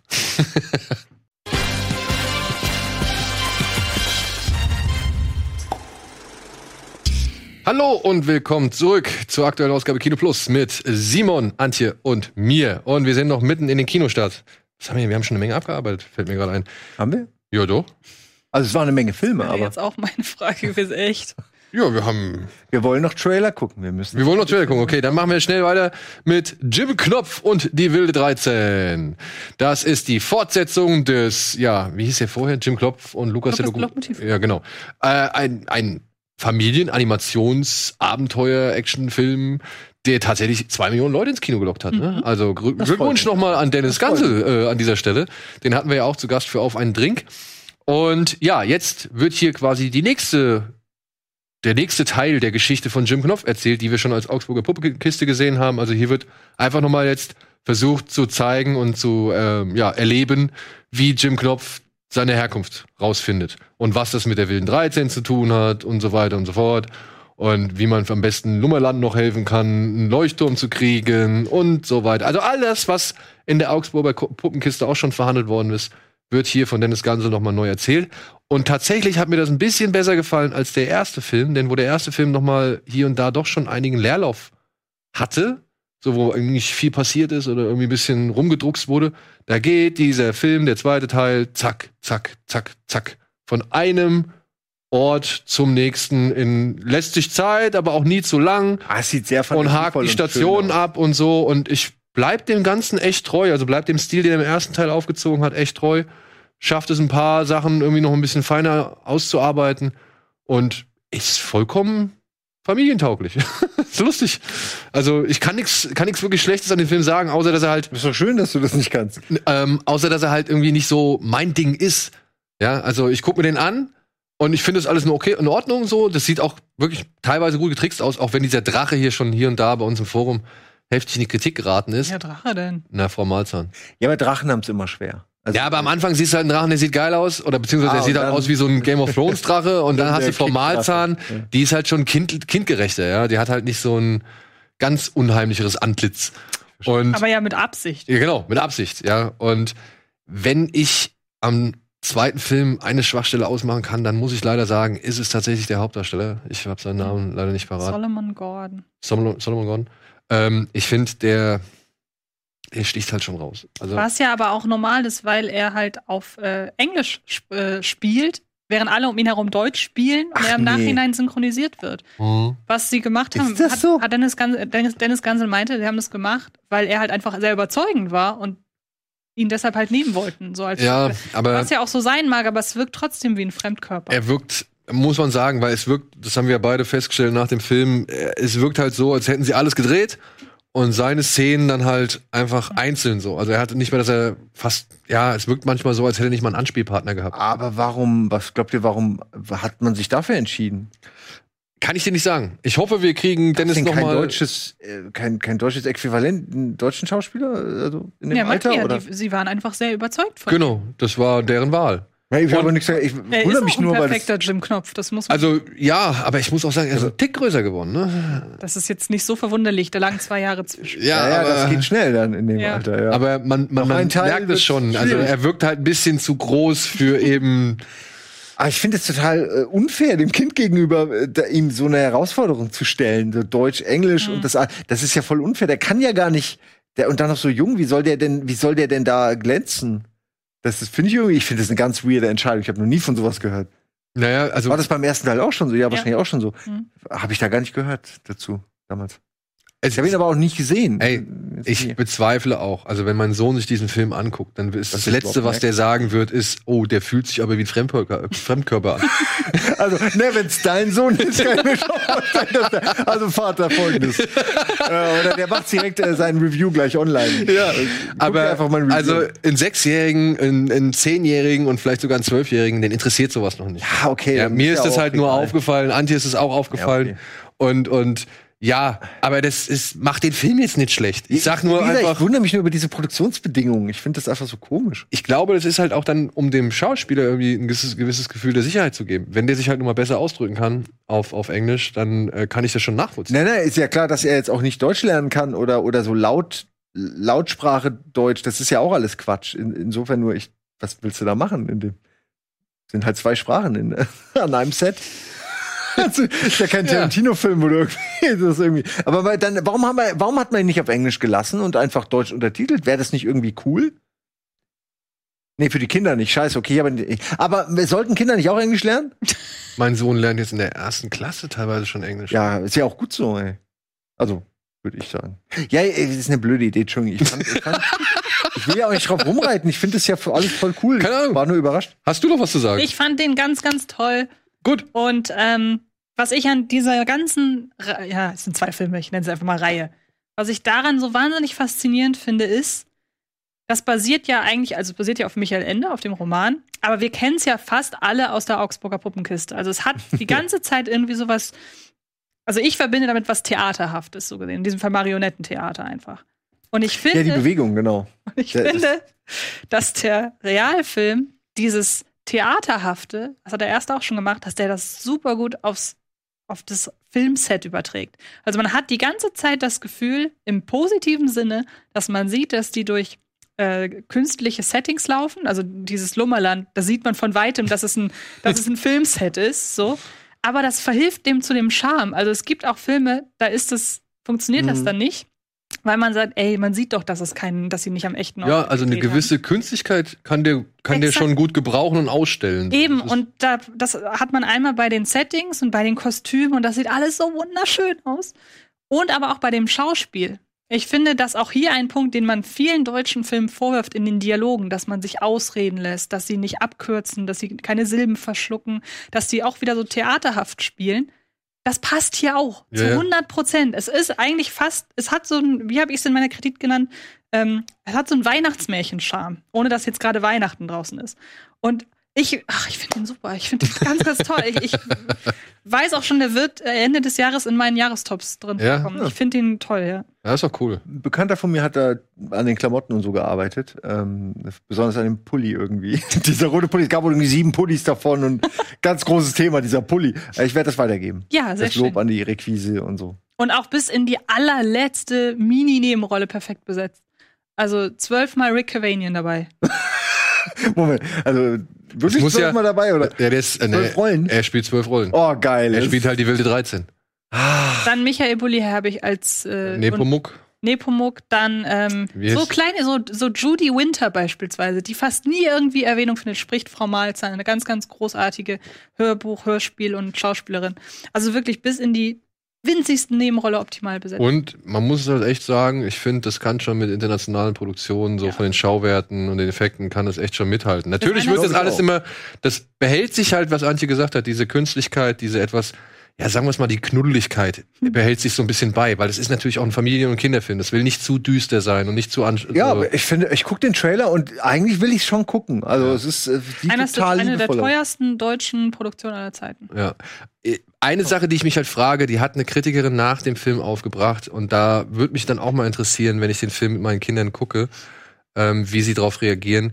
Der hat natürlich schon, der ballert schon viel Musik raus. Also fast keine Szene kommt ohne Musik aus. Und das ist mir gar nicht beim Schauen so aufgefallen, aber als die Dame das angesprochen hat, ist es mir dann wieder in, in den Sinn gekommen, weil es halt wirklich Musik, Musik, Musik, Musik. Jede Szene wird irgendwie nochmal akustisch Mhm. emotionalisiert oder untermalt so. Und ähm, da wird mich auch mal, oder da interessiert mich dann auch, wie meine Kinder darauf reagieren werden, ob sie darauf reagieren werden. Weil ich weiß, mein Sohn, hier und da hat er schon immer mal, also da weiß ich, da reagiert er einfach intensiver, wenn die Musik also Spannung suggeriert Ja. und ansteigt. Und dann halt eben noch das entsprechende auf der Leinwand oder äh, auf dem Fernseher passiert. Also wenn halt irgendwie eine Verfolgungsjagd stattfindet und so. Und da ist mein Sohn aber hier und feiert so, ja. Und da bin ich mal gespannt, ob das sich, äh, ja, ob das Auswirkungen hat. Wie die Musik hier Hm, ja, eingesetzt wird. Erzähl da mal in Zukunft. Ja. Ja. Jim Knopf, Wilde 13, ey, wirklich äh, lupenreines Familienabenteuer. Kann man wundervoll mit der Familie am Sonntag komplett genießen und ich glaube, keiner wird da irgendwie großartig genervt rausgehen. Ja, und es sieht noch gut aus. Aufgrund der Bully-Parade-Cast werde ich mir das angucken, weil ich finde die immer besser vor der Kamera als unbedingt dahinter so. Ich ja gut, von Michael Bulli Herbig siehst du da nicht wirklich. Er ist ein Halbdrache. Ja, aber er spricht ihn, ein, oder? Ja, er spricht ihn, ja. Das kann er ja auch. Und da spricht er halt für kleine Kinder, ne? Ja. Also jetzt macht's mir doch nicht madig. ich sag's nur, ich, ja, ich, ich versuch's nur richtig einzuerden. Ich erwarte jetzt auch keine Kastagnetten-Gags oder so. Ja. ich habe Bulli, den Bulli-Parade-Film gesehen und war eigentlich positiv überrascht, dass ich doch häufiger lachen musste, als ich gedacht habe. Dann mochtest du wahrscheinlich auch die Bulli-Parade-Show. Ja, klar. Ja, eben, der Film ist eins zu eins für die genau. Leute, die und ich. Aber ich genau. dachte, äh, zehn Jahre später, Sachen haben mhm. sich weiterentwickelt, Humor entwickelt sich weiter, mhm. man selbst entwickelt sich weiter. Ich habe nicht erwartet, dass der mich noch so abholt, aber es war doch auch da wieder guter nostalgischer Rückblick. Ja. So fühle ich mich wahrgenommen als Fan. Das finde ich ja. schön. Ja. Und da hatte ich auch Angst. Lange habe ich den nicht geguckt, weil ich dachte, nee, das machst du dir nicht kaputt. Allein da jede zweite Szene ein neuer Cameo irgendwie. Also es ist da das ist was der beste Gag, das weiß ich wie viel 30 Cameos in dem Film. Mm, ja, Fantastisch. Man merkt auch finde ich, dass die eigentlich auch gut schauspielern können. Also mhm. wenn man ihn wenn man irgendwie die Freiräume lässt, gerade Rick Vanian ist wirklich verdammt mhm. gut und Christian Tramitz auch richtig gute Schauspieler ja. einfach. Muss man echt sagen. Hast du eigentlich gesehen bisher? Bisher noch nicht, nee. Aber der ist, ist der auf Amazon oder Netflix? Der war von Anfang an bei Amazon auch schon. Ja, ich ja. habe ihn auch da, habe ich ihn auch gesehen. Ja, ich, Die haben irgendwie mitproduziert. Zieh ich mal mit rein. Also lass mal irgendwann laufen. Ich habe Urlaub. Kannst du unbedingt. Ich habe Urlaub. Genau. Ich habe Urlaub. Dann bleibt die Zeit für sowas. So. Machen wir erstmal was Ernstes, ja? Also ein bisschen was Anspruchsvolles. Ja? Wollen wir machen? Ja. Ich weiß nicht, ob du ihn gesehen hast. Ich hoffe es. Heute startet ein Film, den sollte man sich anschauen, auch wenn das Thema alles andere als gute Laune ist. Er heißt Niemals, selten, manchmal, immer. Und ich mach's kurz. Es geht um eine junge Dame namens Autumn. Autumn heißt sie, ne? Mhm. Die erfahren muss, dass sie schwanger ist. Und sie entschließt sich dazu, das Kind abtreiben zu lassen. Allerdings ist sie unter 18 und das darf sie dann halt in ihrem Bundesstaat nicht ohne Erlaubnis ihrer Eltern machen. Also beschließt sie zusammen mit ihrer besten Freundin und Cousine Skylar nach New York zu reisen und dort die Abtreibung vornehmen zu lassen. Und der Film schildert halt eben genau diese Reise der beiden Mädchen. Und ja, ey, hat mich beeindruckt, muss ich ehrlich sagen. Fand ich unaufgeregt, subtil an vielen Stellen, wo er deutlich dicker auftragen könnte. Mhm. Ähm, hat eine Szene, die hat mir die Schuhe ausgezogen, vertraut hier und da ein bisschen zu sehr auf Bilder, die man schon sehr oft gesehen hat hätte vielleicht den ein oder anderen Perversen sich auch klemmen können. Man hätte das Schicksal auch dieser jungen Frau auch so akzeptiert, beziehungsweise wäre einem auch so ans Herz gegangen. Und ist ein wichtiger Film. Zeigt, wie schwierig es ist für diese Mädchen, irgendwie sich in diesem Thema dann zurechtzufinden, wenn sie mit der Situation konfrontiert werden. Und wie, wie viel Steine ihnen in den Weg gelegt ja. werden.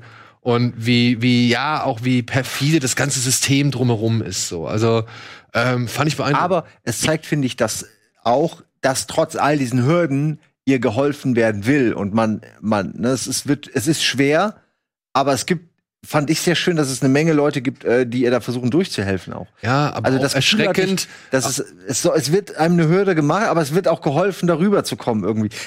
Ich, ich hatte so ambivalente Gefühle dazu, weil, weil man sollte es ja auch ein bisschen, es sollte nicht so einfach sein, finde ich eine Abtreibung, denke ich mir irgendwie. Oder man sollte sich dem Kind schon, dem Jugendlichen zumindest die Möglichkeit geben, darüber ernsthaft nachzudenken. Ja, aber man sollte ihn nicht belügen. Na ja, klar. Da, ne, ja. da sind wir ja bei den verschiedenen Ärzten, genau, die da genau. aufgesucht werden. Der eine macht es so, der andere so. Und dieses, man, dieses genau. Suggestivspiel, was sie da mit diesem Video betreibt und so, das muss auch nicht sein. Da sind wir ja bei der ersten, der genau. Provinzärztin, sag ich mal, die äh, religiös geprägt ist, weiß ich nicht, aber ein Familienmensch ist und ihre Meinung natürlich dann äh, auf, versucht aufzudrängen. Das, das ja. liest man ja in, bei dem Thema auch häufig. Aber dann halt auch, ne, dieses Mädchen, was wird ja, es wird ja auch so gezeigt, die hat ja kaum Chancen. Also was hat die denn? Die hat ja kein männliches also kein, keine männliche Bezugsperson oder kein männlich, ja, kein, keine männliche Vorbildfigur, so, nicht eine einzige. Und kann sich wohl auch nicht der Mutter anvertrauen, so, also die hat ja ansonsten einfach niemanden bei diesem Thema. Und das fand ich halt, zeigt dieser Film echt sehr gut. Und das auch und das ja, hat mir halt echt ihrer gefallen. Freundin natürlich. Ja, das, das finde ich echt schön dargestellt, diese Freundschaft, diese einfach Konflikt, relativ konfliktfreie Freundschaft, die wirklich für mich äh, ich fand die, ich habe mir die sehr schön angeguckt, sehr gerne angeguckt. Die hat für mir, hat mir ein warmes Herz gemacht. Ja. Ähm, weil irgendwie das, genauso jemanden wünscht man sich in einer Situation wie dieser. Und als Kerl kann ich das natürlich auch so gar nicht nachvollziehen, aber ich glaube, das ist gerade als Frau, auch wenn man dann alleine in New York oder so ist, ah, unvorstellbar. Ich, wirklich, ich habe die ganze Zeit nur so, der Film hat auch eine Stimmung, wo man durchaus interpretieren könnte, gleich passiert irgendwas Ich Unangenehmes. auch- ich saß die ganze Zeit da, was ja, ja, ja, ja, Und du denkst die ganze Zeit, oh Gott, zwei Frauen, jetzt sind die schon wieder die ganze Nacht in New York oder was und quasi ihr versucht da jetzt irgendwie zu pennen in der S-Bahn oder U-Bahn, die, die Orte, die letzten Orte, wo man dran denkt, aber was wollen die in dem Moment machen? Unangenehm, aber äh, da finde ich sehr schön, dass dann diese Momente auch äh, so wieder so ein Ausatmen haben. Ja. Äh, sonst wäre es zu anspannend. Was hast du dem hinzuzufügen? Ähm, ich ich finde ihn auch gut, weil er sehr, ich finde ihn, er ist sehr, er ist sehr, er ist sehr dokumentarisch. Also er, ja, stilisiert ja fast überhaupt nicht über. Es ist ja einfach nur, er begleitet die beiden Mädels bei dem, was passiert, was du gerade meintest, dass sie, es gibt ja so zwei, drei Szenen, wo sie auf, ja, perverse Leute irgendwie treffen, wo ich auch so denke, eigentlich ist der Film an sich doch schon eine Anklage. Warum Ja. müsste da jetzt noch mal, das passt überhaupt gar nicht zum Rest, finde ich. Ähm, Das passt wahrscheinlich zu New York. Also, zu New York ich wahrscheinlich, denk ja. fast, das passiert wahrscheinlich ab einer gewissen ja, Uhrzeit. Kann ich, ja, kann ich mir auch vorstellen. Ähm, Aber So es wäre so. wär nicht nötig gewesen. Nee, überhaupt eben. nicht. Aber überhaupt nicht. Ähm, aber ansonsten, was mir halt sehr gefällt, ist, dass er, und das ist ja was, was wir normalerweise eher kritisieren, dass er viel gar nicht erklärt, Ja. weil er nicht erklären muss. Also Ja. zum Beispiel, ja, warum sie das Kind nicht behalten will. Da dachte ich erst, erzähl mir doch ein bisschen mehr über sie, wo ich aber dann im Nachhinein denke, nein, das ist doch ihre Sache. Es ist ihre Entscheidung, warum sie das nicht will. Ich muss die Hintergründe gar nicht wissen. Ich muss für diesen Film wissen, für ihr Schicksal. Sie will das nicht. Fertig. Der Konflikt ist, sie kann es nicht machen, da wo sie wohnt. Sie muss woanders hingehen. Und das fand ich tatsächlich, damit zu spielen, was muss ich an Informationen rausgeben, was kann ich für mich behalten, um das möglichst glaubhaft zu machen. Das finde ich, hat, der, hat die Regisseurin sehr, sehr gut gemacht. Das Einzige, und das ist so ein bisschen der sehr authentischen Figurenzeichnung der Protagonistin geschuldet, ich bin an die nicht so richtig rangekommen. Was aber da, was aber der Grund ist, oder, oder der Grund dafür ist, dass sie durch dieses ganze Schicksal, durch all das, was gerade passiert, super verschlossen ist. Die ist ja vorher Mhm. schon eine eher in sich gekehrte Figur. Ja. Und dann verschließt sie sich ja noch mehr. Und da ist es dann schwierig, an sie ranzukommen. Das soll es auch sein, weil Ja, sie will ja, ja. das alles für sich haben. Sie will, will sich ja nur ihrer Freundin anvertrauen und so. Aber für mich persönlich war es dann doch schwer zu sagen, okay, ich gehe jetzt bis in die letzte, ja. ins, ins letzte mit. So. Weißt du, was mich da halt, wo ich den emotionalen Zugang gekriegt habe? Hm? Das war dieses, ey, was muss ich für ein schlechter Vater sein, wenn meine Tochter sowas alleine Klar. auf sich nimmt? Ja. Ja, dieses, dieses Ding, dass sie wirklich niemanden hat. Hm. Und da, ich kann nur für mich in dem Moment als Vater sprechen, so. Ähm, da geht's nicht darum, dass die Mutter ja auch da ist Hm. oder die Mutter hätte was sagen können, ist mir scheißegal, ja. Ich, Hm. ich bin halt in dem Moment äh, in dem Mindset, dass ich halt sage, ey, ich, wenn, wenn ich, also ich hab's mir halt einfach im Kopf durchgespielt. Hm. Meine Tochter rennt irgendwann los, alle auf eigene Faust, um eine Abtreibung vorzunehmen. Wer weiß, bei was für einem Arzt so Naja, was, was und, und oder, oder unter welchen Umständen. Und ein Umfeld zu haben, das dir nicht die Stabilität gibt, mit diesem Thema zu deinen Eltern zu gehen und zu sagen, ey, pass auf, mir ist das passiert und es ist aus dem und dem Grund passiert oder es ist so und so passiert und deswegen, ich möchte das Kind nicht behalten. Äh, Das, das waren für mich so, das Ja, waren so diese Zugangspunkte, verstehen. die ich hatte, ja. Und da, da fand ich das auch cool, weil auch der, der Stiefvater, ey, Mhm. was das für unbequeme Szenen waren. Ja. Ja, wenn der mal gezeigt wird, wo ich mir gedacht habe, Alter, was, was ist das jetzt? Warum Ja. ist das so schräg? So. Ja, also ich, ich habe das so als Suggestivszenen verstanden, Ja. die mir sagen sollen, dass höchstwahrscheinlich er vielleicht der Vater ist, weil also so habe ich das ein bisschen verstanden. Okay, das so Äh, weit würde ich gar nicht Naja, gehen. weil, wollen. weil äh, ich habe das jetzt nur in Verbindung, ich habe das am Anfang gedacht, weil wie gesagt, diese sie sitzt da mit der Familie rum und irgendwie wird schaut sie den Vater und man sieht dann irgendwie den Vater, wie er mit dem Hund spielt. Irgendwie eine komische, fand ich, eine, hab nicht ganz gerafft, warum das jetzt so lange auf dem Vater steht. Äh, nach dieser ganzen, ah, okay, sie ist wohl schwanger und so. Und dann wurde direkt die Kamera irgendwie auf den Vater gelenkt. Das fand ich irgendwie suggestiv.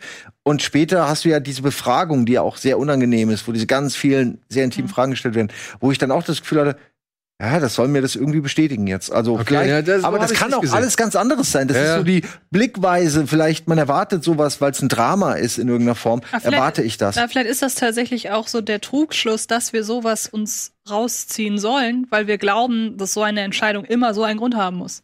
Letzten Endes braucht eine Frau aber überhaupt gar noch nicht mal Nein, natürlich braucht so einen. Grund nicht. Nein, nein, nein. äh, Und vielleicht ist das ja, auch fast stimmt. so ein bisschen, das ist fast so ein bisschen gewollt, dass man sich so zwanghaft irgendeinen Grund sucht, weil man ja denkt, so eine Entscheidung muss einen Grund Das ist- haben, aber das- letzten ja. Endes.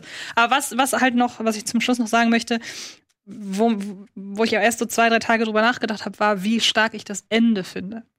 Denn eigentlich ist das Ende total unspektakulär. Ja, klar. So. Aber darin ist es eigentlich, das ist eigentlich so ein perfektes Understatement, weil ich mir so denke, es läuft alles auf diese Abtreibung hin. Und jeder andere Film hätte das so inszeniert, dieses, diese Abtreibung, jetzt ist das Happy End.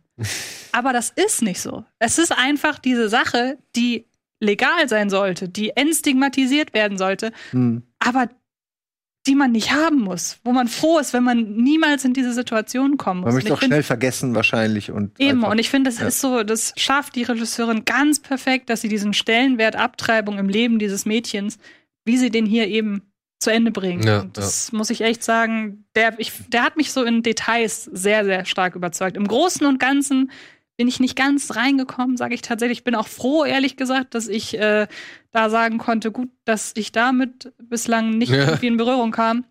Ähm, aber an sich, so von den Formalien und auch generell, ich glaube, für viele, viele Frauen, glaube ich, ein ganz, ganz, ganz wichtiger ja, Film. Der Verleih gibt jetzt auch mittlerweile ähm, diverse Stellen an, bei denen man sich melden kann, als eben junge Frau, die davon betroffen ist, Seelsorgen und, und äh, Hilfen und, und Informationsportale und was weiß ich.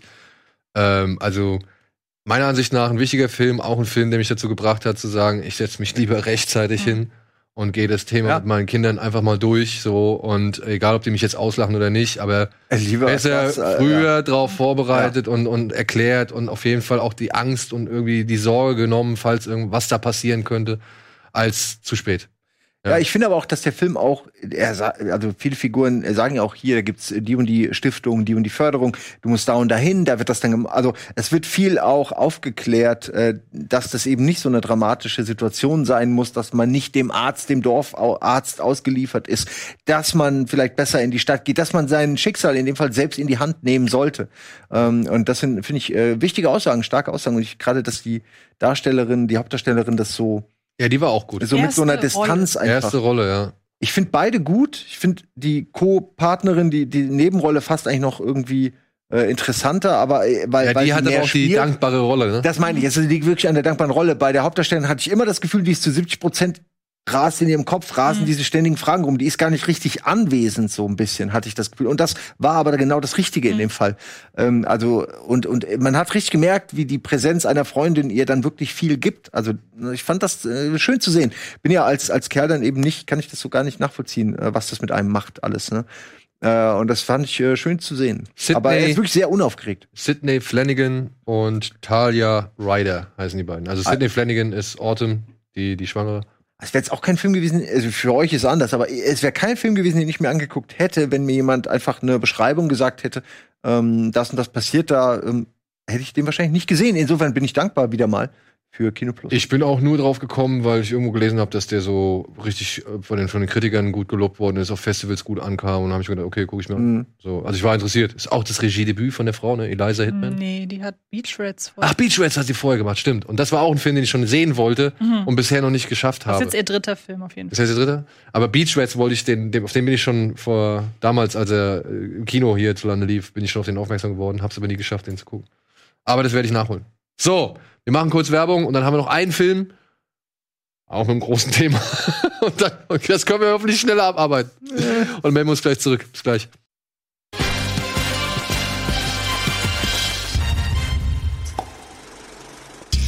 Immer diese langsamen Aufblenden, ne? Furchtbar. Und damit herzlich willkommen zurück zur aktuellen Ausgabe Kino Plus mit Antje, mit Simon und mir. Furchtbar. Wir sind noch in den Kinostarts. Wir haben noch einen Film offen und das ja, ist tatsächlich, ja, endlich, sagt er. Es ist tatsächlich ein, ein, ein schwerer Brocken, den wir hier zu präsentieren haben. Er heißt Enfant Terrible und wie soll man sagen, befasst sich mit der Filmkarriere des Herrn Fassbinder. Ja? Da sehen wir hier Lombok, ne? Sehen Rainer auch, Werner, äh, nicht Michael. eine der Rainer Werner, genau.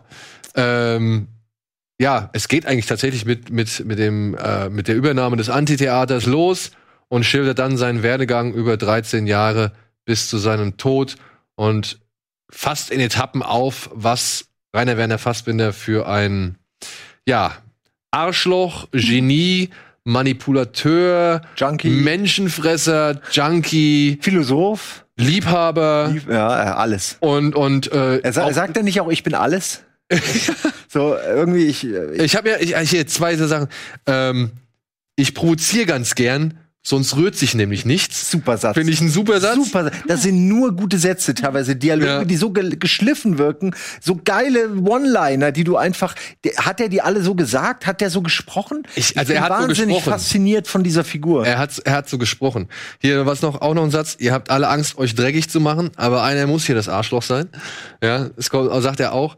Und eine der besten Szenen ist, wenn er hier in, wo ist das? Da sind sie im Ausland. Sind sie in Italien? Ja. Wo er nach Italien gelockt wird mit der, mit der Aussicht, hier Günter Kaufmann vögeln zu können. Und Günter Kaufmann. Vielleicht schon was eine Prämisse, um den ja, zu machen. Und Günter Kaufmann ja. und er liegt dann so im Bett und er sagt noch so zu ihm, ah, wie du hier da liegst, wie so ein Brett. So, ja, ja. und du wartest gar das nicht auf ihm ganz anders versprochen. Ja, das wurde mir ganz anders versprochen. und wenn er dann halt irgendwie noch kurz mit redet und dann dreht er sich so weg und sagt, so, und jetzt gehe ich und fick den Lommel. ich muss so lachen. Ich konnte nicht mehr.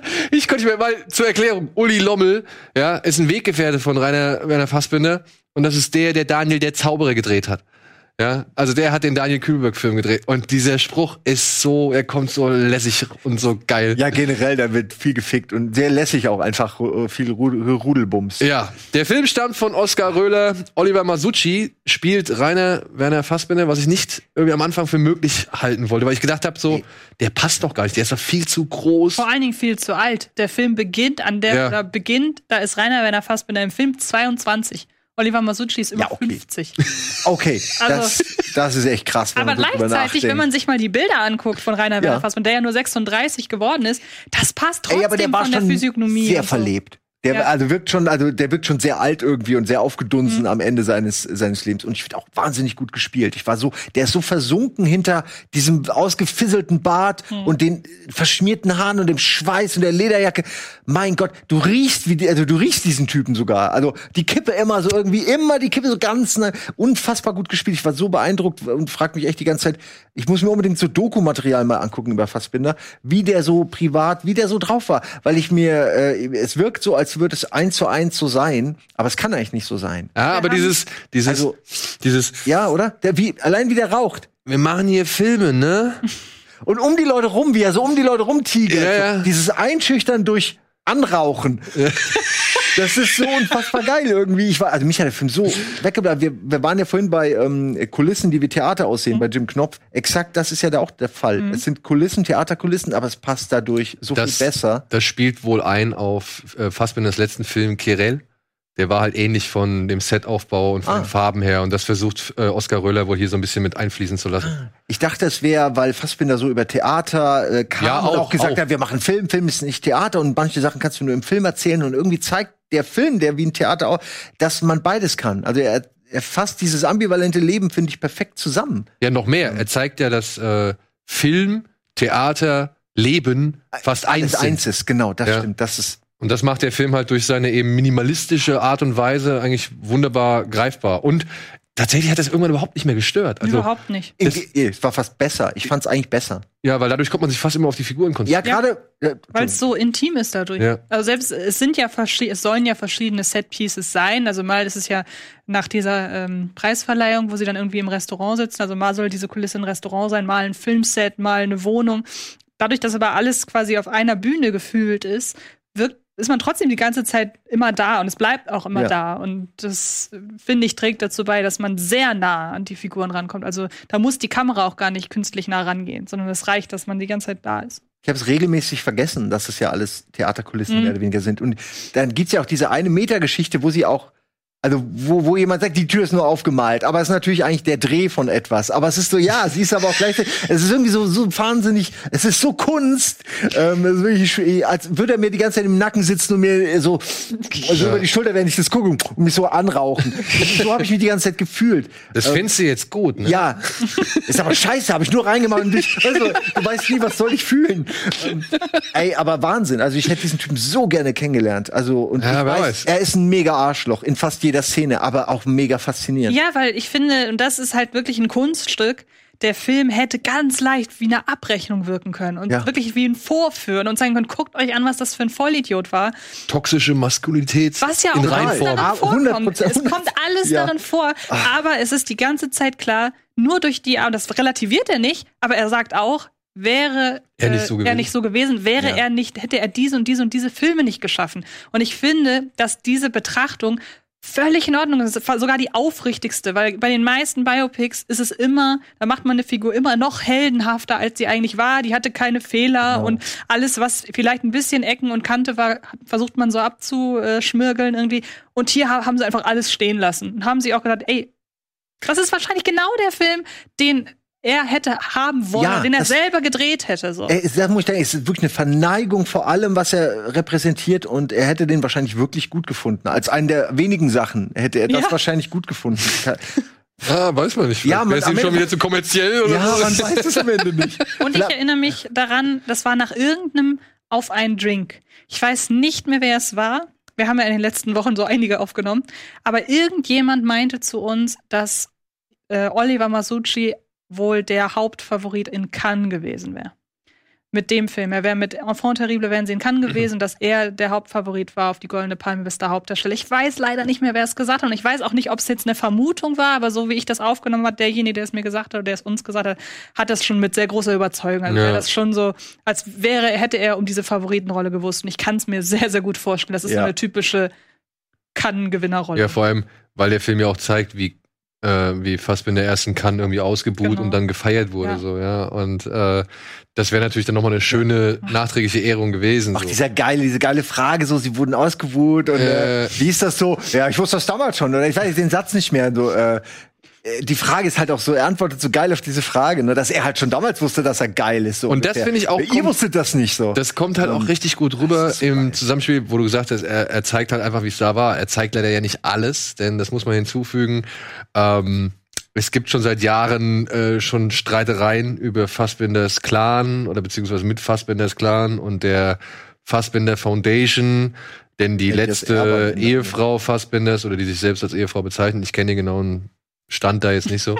ähm, die hat halt die Hoheitsrechte über alles. So. Und die taucht im Film aber auch nicht auf. Hm. Ja, die, aber die haben ja auch, die, glaube ich, die Erlaubnis gegeben, oder? Weil die haben ja am Ende alles auf. Ich habe nee, da auch nur eingelesen. Nicht, nee, die haben nee. ja, haben sie die Rechte noch nachgekauft und besitzen halt ähm, halt quasi. Der erste Film, den er zum Beispiel, der erste Film, den er zum Beispiel dreht, hier in, in Enfant Terrible, in dem Oscar ja. Röhler-Film, der heißt Kälter als der Tod. Aber der Originaltitel ist Liebe ist kälter als der Tod. Und ah. aus Whitey haben sie Blackie gemacht oder aus Blackie haben sie Whitey gemacht. Also das sind schon so ein paar also Sachen, die sie die Namen dann nicht verwenden. Durften sie wahrscheinlich nicht verwenden oder oder da gibt's halt irgendwie Stress. Es ist auch das Ding. Ähm, hier, na, Katja Riemann. Katja Riemann spielt ja äh, Hanna Schigula. Nee, nicht, nicht Hanna Schigula, sondern ich glaube Barbara Sukova. Und wird aber nie im Film Barbara Sukova genannt oder Barbara oder sonst irgendwas. Die aber heißt wird ja, keiner genannt, wie er heißt. Das ist ja. Äh, doch, der Lommel wird so genannt, wie er. Und, ja, ja, und der ja, Günther mein, wird auch genannt, wie er ist. Echt? Ja. Der Günther heißt Günther. Günther ist Günther. Aber, aber ich hatte schon den Eindruck, dass da viele Leute auch bei sind, wo man, wo, wo äh, Oskar Röhler genau weiß, wer mit äh, Rainer Werner Fassbinders schaffen zu Der weiß ganz genau, der weiß mehr, also als Leute, die damit gar nicht vertraut sind. Der weiß, wer gewisse Figuren in diesem ganzen Kosmos einfach Das sind. weiß er. Er, da, er nennt sie nur nicht so. Also, wie gesagt, ja, genau, das meine ich ja. Anna Schigula wird, glaube ich, nicht einmal so genannt. Und Barbara Sukova gar nicht erst. Die, also, ähm, wenn du auch guckst, in der, in der Rollenbeschreibung steht bei Katja Riemann steht Gudrun. Mhm. Aber das ja, ist aber die. Genau, er gibt ja irgendwann auch einfach allen Frauennamen und so. Ja, ja, also, den Männern. Ja, ja, genau, ja, ja, klar. Also es wird eh verwirrend. Es das wird eh genau. Eh aber okay. ähm, diese Dame, wie heißt sie, Juliane Schröder oder sowas, die ist, ähm, die ist, die wird gar nicht genannt. Und das ist die Dame, die halt so die, also komplett die Rechte für für alle okay. mögliche hält. Aber was man finde ich sehr gut sieht, ist, wie seine Persönlichkeit auch diesen Kult um ihn rum sozusagen aufbaut, dass wirklich Menschen ihn einfach auf so aufgrund vielleicht seiner Craziness oder seiner Kreativität auch verehren, obwohl er so ein Arsch ist und diese ja, das ist ja eine toxische Beziehung einfach, die er führt zu seinem Clan. Und ähm, es ist, man fragt sich immer, muss das sein? Die finden dich doch klasse, ne? Aber irgendwie ist es halt, glaube ich, Teil. Du kriegst das eine nicht ohne das andere bei ja, ihm. aber er, er muss sie quälen und er braucht sie glaub, äh, gleichzeitig. Genau, also er, er braucht ihre Bestätigung ja. und er braucht ihre Qual. So. Und das ist halt schon echt krass. Juliane Lorenz heißt sie. Die Dame, die mit Fassbinder zuletzt zusammen war oder zusammengelebt hat. Und ähm, die beiden Tode in seinem Leben, also dieser Barbesitzer und der Türk glaube ich, ist er Türke? Er ist ja nicht verschwunden und dann wird gesagt, der hat sich wohl umgebracht. Ja, aber der hat sich halt umgebracht. Okay. Ja, also das wird ja suggeriert, dass man es nicht genau weiß, weil das ja nur so Hörensagen ist, aber der hat sich wirklich. Aber er hat sich umgebracht. Und das ist halt so etwas, was, was ja, der zwei Film Selbstmorde von Freunden ist natürlich von, von Liebenden, von, von, ne, das ist schon hart. Ja. Ähm, aber der war auch vorher schon. El Hedi Ben Salem, das ist der, der bei Angst, Essen, Seele auf äh, den Gastarbeiter und den, diese Liebesbeziehung zu Brigitte, Brigitte Mira gespielt hat. Also was ein Typ, ey. Und was lustig ist, die Dame, die hier in dem Film, also die hier in Oskar Röhlers Film Brigitte Mira spielt, die hat noch mit Fassbinder zusammen gedreht. Hm. Eine ihrer ersten Filme oder ersten Filmerfahrungen. Also das, das, sind schon ein paar coole Querverweise und Connections drin. Ich muss mal sagen, ihr seid ja natürlich, ihr seid Filmkritiker, ihr seid Kuratoren, ihr kennt diese ganzen Sachen, ihr kennt nee, Fassbinder, nee, nee, nee, nee. ich an, Gar besser nicht. als ich, hm. weil ich dachte mir so, okay, ich weiß ich kenne diese Filme, die erwähnt werden, aber ich habe die selbst nie gesehen und ich kenne Fassbinder natürlich als diesen diesen crazy Regisseur, der irgendwie das Ki frühe Kino geprägt hat in Deutschland so. Aber ich habe ihn natürlich nie wirklich wahrgenommen oder die Filme gesehen und mir hat das Bock gemacht auf die Filme, auch wenn sie noch so trashig teilweise sein. Ich möchte trotzdem mal wissen, wie haben sie zum Beispiel die Szene, wie die Szene, die sie da drehen, worauf beziehen sie sich da oder so.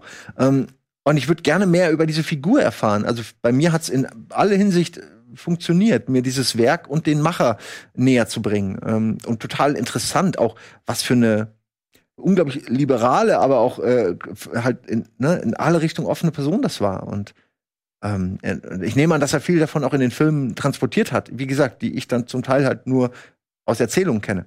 Also, weil ich damit meine, auch, auch Mainstream-Leuten wie mir macht das Bock auf diese diese Kunst, äh, die er da hinterlassen hat. Das muss ich auch sagen. Also er hat, der Film Enfant Terrible hat mir tatsächlich auch echt wieder Bock gemacht. Aber ich kenne selbst auch nicht so viele Fassbinder-Filme. Ich habe Angst, Essen, Seele auf und vielleicht noch ein, zwei weitere gesehen.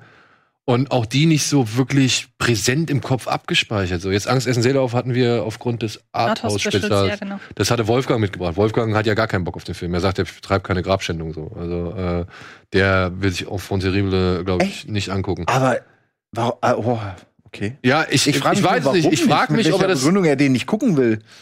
Ich glaube, er sagt sich, ich kenne die Filme von Fassbinder und ich gucke mir die Filme von Fassbinder an. Da brauche ich keinen Film über Fassbinder. Ja, okay, aber äh, ich glaube nämlich, dass die, äh, die Macher des Films und so ihm auch aber ich, sagen würden, dass er also ich habe nur das von, ich habe nur den Tweet ja. von Wolfgang gelesen. Ich ja, kann ich, nicht für ihn sprechen. Ich weiß nicht, was seine Beweggründe ja. sind, aber ich, ich schreibe ihm, mal eine, schreib ihm mal eine WhatsApp-Nachricht. Genau. Ey, Digga. Über kurz oder lang werden wir noch mal versuchen, Wolfgang da irgendwie. ich würde äh, gerne seine Meinung hören. Genau, dazu zu bewegen, den Film sich anzuschauen. Er hat sicher auch den, den, er hat den Background. Also jemand, eben. der auch das in den Kontext setzen kann, wäre total spannend. Eben, eben. Aber gut, ja. warten wir ab. Aber uns dreien hat er gefallen. Mhm.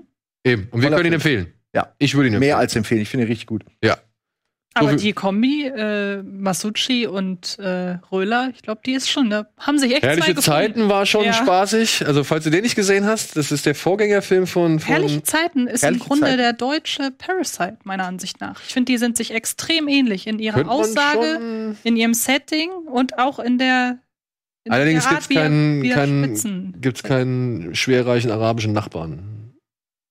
Äh, bei, bei Parasite, Parasite, ich ja. wollte schon sagen. das stimmt. Aber du weißt schon, wie ich darauf komme, auf den Film. Ja, ja, ja, ja, ja. Herrliche Zeiten, auch von Oskar Röhler mit Oliver Masucci, die sich einen Sklaven nach Hause holen. Und Katja Riemann auch. Und Katja Riemann. Und äh, wer ist noch? Ey, und da hat Masucci, da hat, der hat eine Szene, der spielt einen Schönheitschirurgen, der halt ja. Leuten Fett absaugt. Und der hat eine Szene in dem Film, ich habe geschrien vor Lachen, weil da will er wirklich so einem Mädel, so einem jungen Mädel auf, also koste es, was es wolle, Fett absaugen. okay. oh, das ist und die so hat wahrscheinlich böse. nichts. Äh, und sie will gar nicht. Sie hat sich irgendwie anders überlegt. Und er tickt voll aus. Es ist super. Musst du dir angucken. Okay. okay. Also allein für diese Szene. Ja, Allein für diese Szene, weil Masucci mit seinem Kölsch-Dialekt ist so mhm. herrlich in dem Moment. Ja, so.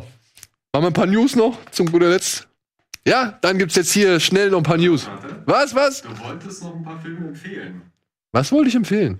Ein paar Filme guck mal in deine Notizen. ah, scheiße! Scheiße! Da sieht man, wer das echte Brain ist. Jetzt habe ich natürlich was vergessen. Oh, boah. Ähm, liebe Leute, es wird ein bisschen komplizierter jetzt. Aber ihr habt die Möglichkeit jetzt für mehrere oder für längere Zeit kurz und schmerzlos den ersten Film von Fatih Akin auf der Leinwand zu sehen. Der lief jetzt einmal beim Hamburger Filmfest. Aber am 4.10. läuft er in Hamburg im Rahmen von Eine Stadt sieht einen Film in 16 Kinos. Und Fatih Akin kommt mit diversen Leuten, die beim Film beteiligt waren, in diese Kinos. Also unter anderem im Savoy habe ich mitbekommen, ist hier ähm, Costa kommt, Fadig kommt, also der, der, der Darsteller, der Costa gespielt hat hier in, in Kurz und Schmerzlos, Fadig ist dabei, Kameramann ist, glaube ich, dabei und noch so zwei, drei andere. Und die ziehen dann, wie gesagt, durch ganz Hamburg und ja, gucken mit euch kurz und schmerzlos. Vielleicht fünf oder Geil. sechs Mal am Tag.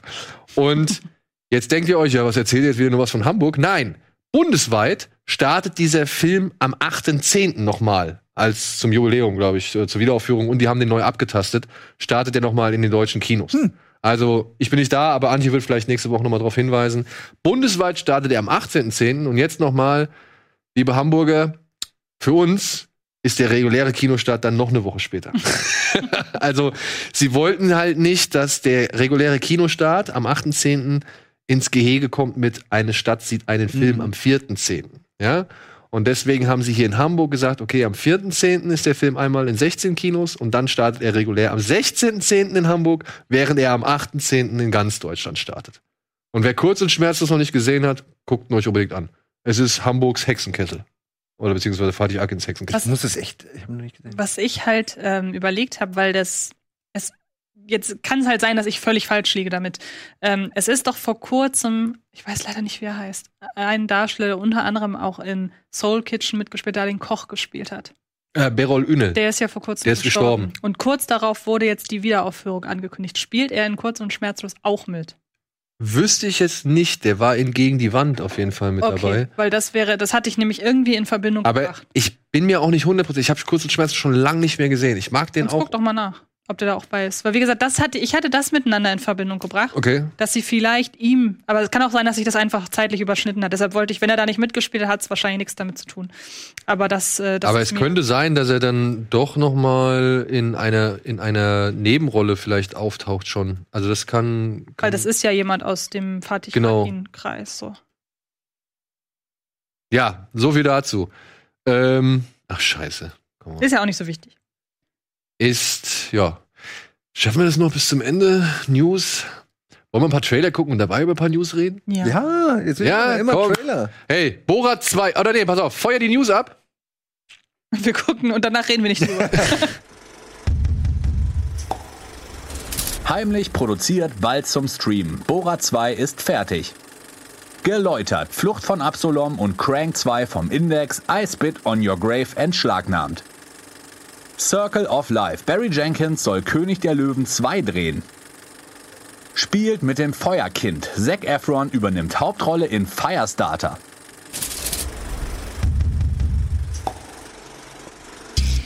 Ja, wo wir beim Thema Fatih Akin wären. Fatih Akin sollte mal bis vor kurzem die Regie von Firestarter, nee, dem Remake, übernehmen. Aha, ja. das hätte ich aber gut gefunden. Aber Anfang des Jahres Aber Anfang des Jahres ähm, wurde bekannt gegeben, dass das jetzt der Regisseur äh, von dem Film Vigil die Totenwache macht. Den hatten wir vor kurzer Zeit auch schon mal hier mhm. besprochen. Ist ein solider, ja, äh, Jumpscare-Horror. Ja. Film so über ein jüdisches über eine jüdische Totenwache, die halt schrecklicher oder unheimlicher wird als gedacht. Und der übernimmt jetzt halt Firestarter, die die ähm, ja na, die Regie. Fatih Akin ist raus und jetzt hat sich Zac Efron dazu bereit erklärt, die Hauptrolle zu spielen. Er spielt nämlich den Vater. Ja, wollte ich gerade sagen, ist doch eigentlich äh, ist das Mädchen. Die Hauptrolle ist doch eigentlich das Mädchen. Ja, ja, aber er spielt, wer das Mädchen ist, weiß ich noch nicht, aber er spielt den Vater des Mädchens, die halt pyrokinetische Fähigkeiten? Ja, genau. Sie wird, also da gibt's auch, es ist im Grunde heutzutage überhaupt nichts Besonderes mehr, weil das zu Tode geritten wurde, das Thema. Aber es geht um ähm, ja, Versuche, ähm, weiß ich nicht, ob es genetische Versuche sind oder in welcher Form sie die manipulieren, ob es irgendeine Chemie ist, die sie da reinpumpen. Auf jeden Fall entwickelt das Kind diese pyrotechnischen Fähigkeiten oder sie haben die Fähigkeiten schon von Anfang an und die werden da erforscht. Jedenfalls äh, werden die da gegen ihren Willen festgehalten und dann brechen die aus und bei der Gelegenheit brechen sie auch so ziemlich alles andere noch was was ihnen in den Weg kommt. Ähm, ich habe den aber vor Ewigkeiten habe ich den Film noch den es dazu gibt gesehen mit Drew Barrymore. Und George ist es ja, Mann. Und dann wollte ich gerade sagen, und dann, äh, genau, und dann war das Drew Barrymore, jemand, den man auch ja wirklich kennt. Und das habe ich damals gar nicht wahrgenommen. Aber ähm, ich weiß, dass es echt gut gespielt war schon damals. Und stimmt, ja. Das du, ich finde, Firestarter ja ist auch noch eine halbwegs vernünftige. Ähm, ähm Kann man ja heute noch gucken? Ja, wird schwierig. Wird schwierig. Denk ich auch. aber ich sehe sowas ja immer als Produkt ihrer, seiner Zeit so und deswegen. Aber es ist eine schöne Geschichte über einen Vater, der sein Kind, äh, was, was gejagt wird und halt über krasse Fähigkeiten äh, verfügt, äh, quasi auf die Welt vorbereitet. Äh, Ich find's toll. Also ich Haben wir seitdem aber 15.000 Mal schon. Das ist so ein bisschen der Punkt. Ich frage mich, Ja. warum denn jetzt? Also wahrscheinlich nur, weil es gerade eben irgendwie jeder. King. King zieht gerade noch genug. Ja, okay, aber der hat wirklich so viel anderen Stoff noch. Ähm, ja, aber ich habe nichts dagegen. Ich werde ich werd mich nicht. Aber nach, nach S, nach Friedhof der Kuscheltiere, Der dunkle Turm. ja, das. Ja, okay, aber die ganzen Serien, Outsiders. und- naja, aber Es kommt zu S viel. war schon mal da, Rock. wurde neu aufgelegt, Riesenhit, erfolgreichster Horrorfilm aller Zeiten. Ja, wenn es funktioniert. Ja, gut. Eine Werden Sache, die ich mir jetzt stelle, eine wichtige Frage. Gibt es einen wichtigen Grund, der dafür spricht, dass sich die Vaterfigur in dem Film auszieht? Naja, die Reisen in Hotels und so, der wird sich sicher mal oben ohne machen. Also er wird bestimmt mal duschen und so. ja, das halt Duschszenen sind safe. Und ist da nicht, also da ist da noch was an dem See, vielleicht muss er noch mal Ja, in den ja. See springen. Okay, da ist ja. sowas, ja, ja. Ich weiß ja auch nicht mehr genau. Es ist schon so lange her. Ja, also es könnte gut, gut möglich sein. Aber wusstest du, dass Zac Efron gleichzeitig an einem Remake von Drei Männer und ein Baby arbeitet? Ja, habe ich auch gehört. Wirklich. Ja, und ah, da habe ich Oh irgendwas Mann. zu gelesen, was ich sehr Man muss doch unterhaltsam nicht fand. alles remaken. Aber ja. Und da muss ich sagen, da habe ich sehr, sehr große Lust drauf, weil Zac, nein, ernsthaft, weil Zac Efron in Komödien wirklich, Ja, aber Drei Männer und ein Baby. Aber nur wenn es ein computeranimiertes Ja. Baby ist. Wie oft denn noch? Wir hatten es aus Frankreich, wir hatten es aus, Amerika Deutschland. zweimal, wir hatten es aus Deutschland schon. Drei ja, Türken und drei ein Türken Baby. ein Baby. Das Der war gar nicht gut. Nein. ja, dafür gibt's Borat 2. Ähm, ist jetzt bekannt geworden, Sascha Baron Cohen hat mit minimalsten das Ding. hat direkt nach Auflockerung der Corona-Regeln hat er einen, einen ja, zweiten Teil gemacht, der jetzt noch vor den US-Wahlen rauskommen soll. Und es gibt einen ersten Trailer, über den können wir bestimmt Der drüber kommt am reden. Abend, glaube ich, der Vorwahl. Also einen Tag vorher kommt der, glaube ich, raus. In Amerika? Vor der Wahl. Na, da stand doch eben 23. Oktober, oder? Nee, aber ich habe okay, ich habe mir jetzt nicht drauf geachtet. Ja. Der Originaltitel ist mal wieder geil. Er heißt, übersetzt, ein pornografischer Affe als Geschenk an Vizepräsident Michael Pence, damit die kürzlich geschwächte Nation Kasachstan profitiert. was ich mich halt echt frage, Gibt es noch Leute, die auf den reinfallen? Ja, weil ich habe jetzt kürzlich, was ich halt empfehlen kann, gibt's glaube ich immer noch bei Sky. Ähm, Talk about, nee, wie heißt er nochmal? Ähm, äh, Who's America? Seine, seine Serie da, die sechs oder acht Teile irgendwie hatte. Und da macht er im Grunde auch das, aber nicht als Borat. Ja. Und da führt er die US-Amerikaner halt extrem vor und halt eben nicht in einer Figur, die man schon kennt, wo ich Ja. denke, das macht viel mehr Sinn eigentlich. Er ist aber auch die populärste. Ja. Also ich kann verstehen, dass er da noch mal einen Teil macht, aber ich frage mich auch wirklich, wie, wie irgendeiner diese Figur nicht kennen kann heutzutage noch. Das ist echt schwer. Aber andererseits, man sollte auch nie unterschätzen, äh, wie, wie viele Leute es gibt, die halt mit Popkultur so gar nichts zu tun haben. Insbesondere in Kasachstan. Aber ich bin mir auch nicht sicher, wie viel da immer echt ist und wie viel gefaked. Das ist ja immer, ich finde es aber okay, solange am Ende was bei rumkommt, wo ich unterhalten werde. Aber man sollte es vielleicht auch nicht immer alles zu 100% ernst nehmen. Also. Can you take it out? No, we cannot.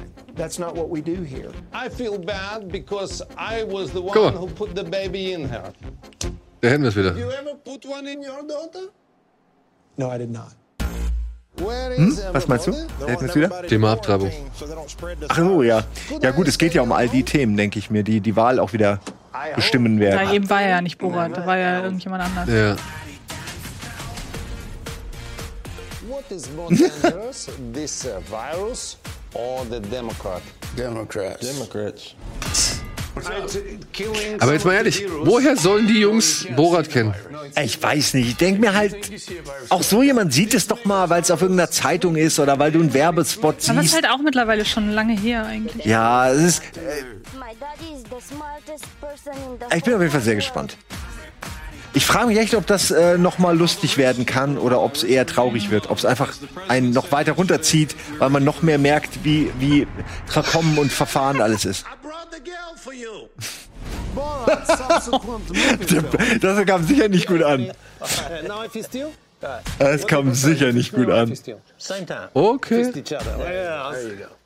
Na gut. Das soll ja angeblich, die es- haben doch angekündigt, dass mindestens eine politische Karriere beendet sein wird nach dem, Nach dem Film? Ja. Oh.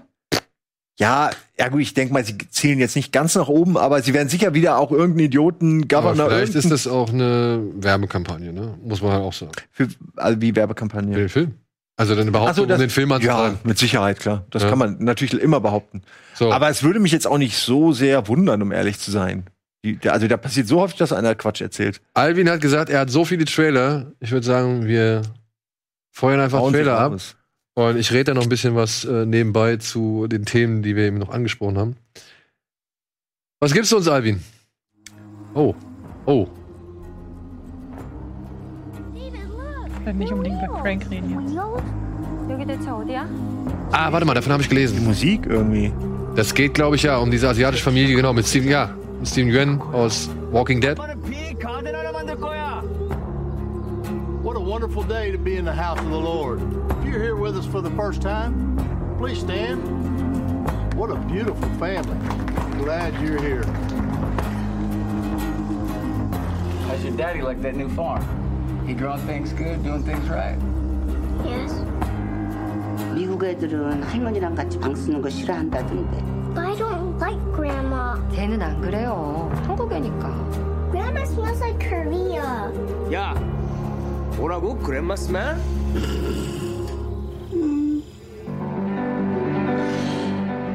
우리 여기 음. 있다가 나갈 거야. Interessiert. 애들을 위해서라도 한 번 더 생각해 볼 수 있잖아. 애들도 한 번쯤 아빠가 뭔가 해내는 거 봐야 될 거 아니야.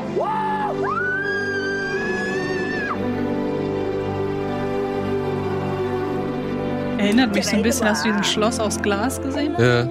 Nee, gesehen habe ich nicht, aber ich kenne ihn. Das ist der, wo der Vater die ganze Zeit mit der Familie umherzieht. Genau, und alles. mit ähm, Naomi Watts. Ja. Also so vom Feeling her.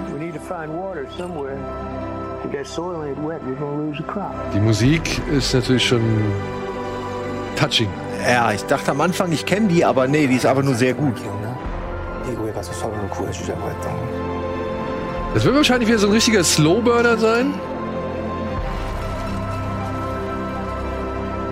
Aber am Ende brennt's. Ich hoffe, dass das mal was Optimistisches ist. Ich, ich will, mal- ich brauche mal ein bisschen Minari. Optimismus. Ich will mal nicht immer nur Rassisten, Amis und irgendwelche. Aber es sieht nicht danach ich, aus. Ich meine ja, ich hoffe, dass es nicht damit endet, dass irgendwelche Rassisten ihn über die Felder jagen oder so. Ich hoffe einfach mal, dass es mal was Positives, Optimistisches gibt, wo man ein gutes Gefühl hat. Positiv ist doch gut, guter äh, Cliffhanger, hätte ich was gesagt, eine gute Überleitung zum Trailer zu Cruise 2. Okay, Cruise 2. Hau Will ich raus. nämlich jetzt endlich mal sehen. So. Apropos Animationsfilm, Und wir sind die erste Familie der Welt. Barry Jenkins Macht König der Löwen 2. macht König der Löwen 2. Mein Dad sagt immer, Das war vorhersehbar. Also nicht, dass es Barry Jenkins ist, aber dass es König der Löwen 2 gibt. Aber worauf beziehen die sich? Das ist nicht eine bekannte Geschichte, ne? Nee, es ist, das, es ist ein Prequel. Ach, echt? Hm? Spielt Okay. vor dem letzten Cruise. Ey, das sieht hier mit dem, mit dem True Motion, sieht es schon ziemlich geil aus, muss ich mal sagen, ne? Ich mochte den ersten Cruise auch wirklich sehr gern, deshalb freue ich mich auf den jetzt. Ich bin froh, dass du es bist, Chunky. Weil ich mich gerade frage, wie das ein Prequel sein kann, wenn der komisch, Tiger. Das ist doch kein Prequel. Ich habe irgendwo gelesen, dass es ein Prequel ist, aber ich nehme es in diesem, in dieser Sekunde zurück, weil es kann kein Prequel Aber sein. König der Löwen soll teilweise Prequel sein. Okay. Ich dachte, Höhlenmenschen wären schon vor Jahren. Ja, aber der ist doch noch gar nicht geboren. Uns freuen, treffen euch. Danke. Wir sind die Bessermann. Besser? Mann? Betonung auf besser. Soll das das Paradies sein? Ja, Adam und Eva, ja.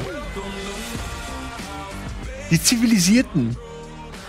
Aber die heißen Bessermanns. Wie ist denn da wohl die Übersetzung in, in Betterman? Bettermans. Bettermans. Bettermans. Ja. Better Makes? Vielleicht, ja. Den Make? Besser machen's? Ja. Ich gucke nach. Ich würde die so nennen, wenn ich bin. Better Makens. Die Better, Ma die Better Makes. Keine Ahnung, was weiß ich denn? Problem, mein Großer. Dieser Ort verändert uns alle.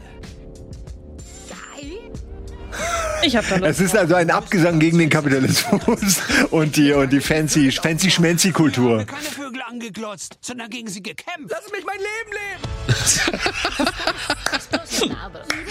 Ah, ich mag's. Ey, ey, und das ist der zweite, oder was? Ich kenne nicht mal den ersten. Der ist wirklich charmant, der. Der ist, ist echt charmant. Und auch recht so farbenfroh und Ja. fantasievoll, was Das die ist, wenn man Ents- keine Kinder hat.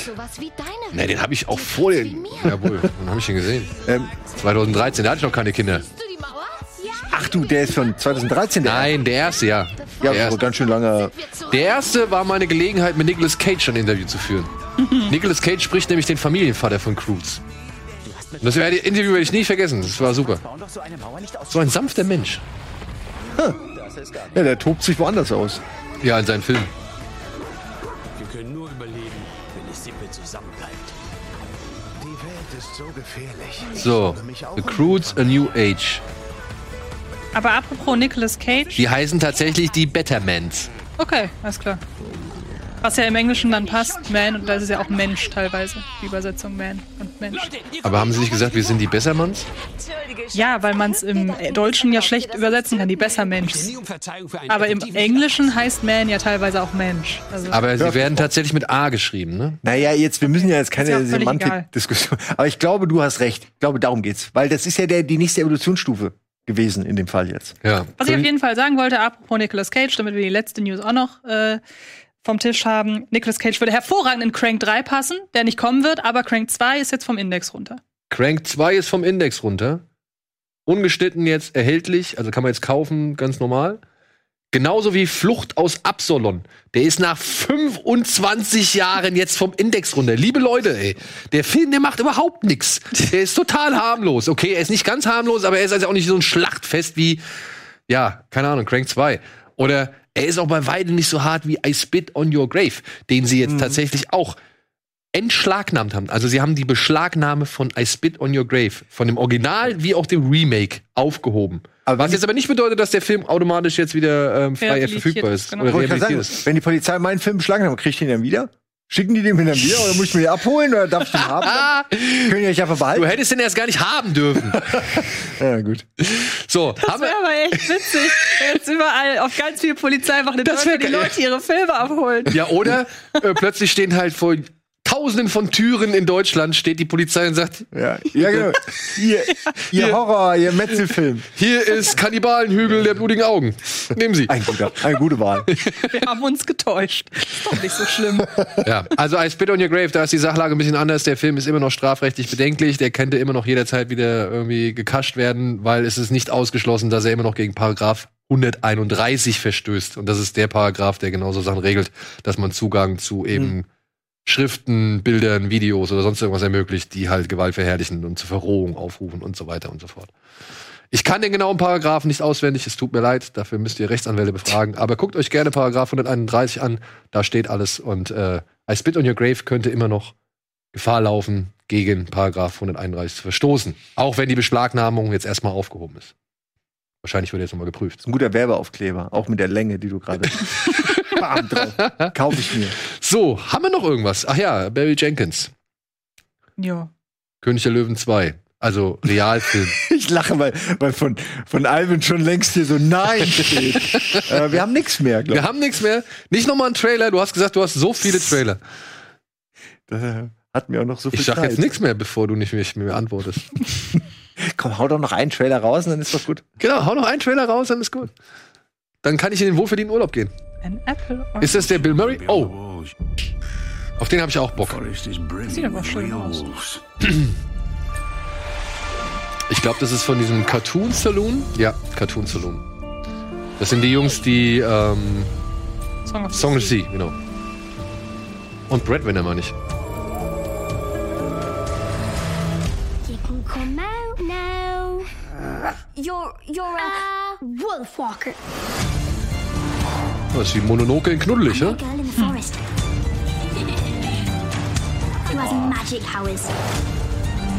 Sleeps, Mononoke trifft Merida. wolfwalker.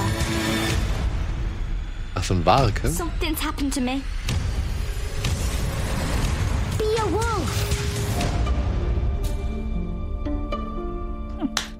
Nehmen wir mit. Nehmen wir mit. Ich muss direkt Apple anrufen heute. So.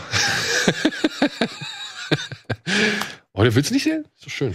Ja, doch, äh, ja, aber es war jetzt nicht mein Grafikstil. Also mein Designstil, so irgendwie der Zeichenstil, oder wie man es nennt. Tut mir leid, ich, ich habe schon, ich habe mir schon gedacht, oh Gott, hoffentlich fragt Aber mich keiner. nach, nach Enfant Terrible. Ja, kannst Ja. du bestimmt auch da rein. Der hat mich eigentlich geöffnet, das stimmt schon. Ich, äh, ich will auch nichts dagegen sagen. Das ist sicher ein sehr schöner Film. Gut. Dann sag ich vielen Dank. Vielen Dank. Ich wünsche euch eine schöne Folge nächste Woche. Mhm. Schönen Urlaub. Dankeschön. Endlich können wir machen, was wir wollen. Hast du irgendwas vermisst? Wolltest du irgendwas Nein, machen? überhaupt nicht. Nein, nein, nein, alles gut. Okay. Wenn ich irgendwas unterschlagen haben sollte, was du. Nee, ich glaube nicht. Ich glaube nicht, nein. Kannst du in der Folge nachgucken dann. Genau. Wenn du, wenn du weg bist. Endlich kann ich mal frei über irgendwas reden. Wenn sowas kommt. Kannst du Kommentare schreiben. Das Ja, genau. Du darfst dann endlich kommentieren. Ich darf dann endlich kommentieren. Ich soll ja noch ein Statement abgeben zu den Pferdetop 5, ne? Also Ein ich wurde, Statement? ja, ich wurde, aufgefordert, na, ich wurde aufgefordert, dass ich auch meine Top 5 Ach so. zusammenstelle. Willst du meine Top 5 haben? Gerne. Ich dachte jetzt, ich distanziere mich von der Top 5. Ich möchte damit nicht in Verbindung gebracht werden. Ich hab damit kein Problem. Ich krieg. Es war ja auch deine Idee. Ja. Also bitte. Aber es war meine Idee, weil ich dachte, dass du das Ja. äh, gerne machen würdest. Ja. Das So. ist eine lustige Idee. In diesem Sinne, vielen Dank für die Aufmerksamkeit. Schaut RBTV, schaut uns weiterhin. Am Dienstag ist Simon bei Bada Binge. Ja, mit Nils. Mit Nils zusammen. Und vielleicht sogar noch Sandro. Mal gucken, wer noch, wer noch kann und will. Genau. Alvin ist natürlich auch mal herzlich eingeladen. Es wird sehr schön. Am Donnerstag ist Antje und Eddie oder sind Antje und Eddie hier bei Kino Plus. Ich bin erstmal im Urlaub. Wir sehen uns in spätestens zwei, drei Wochen. Sag lieber drei. Ich sag lieber drei Wochen. Ja, wir sehen uns in spätestens drei, drei Wochen. Drei, drei Wochen. Und bis dahin wünsche ich euch viel Spaß und tschüss. Tschüss. Tschüss.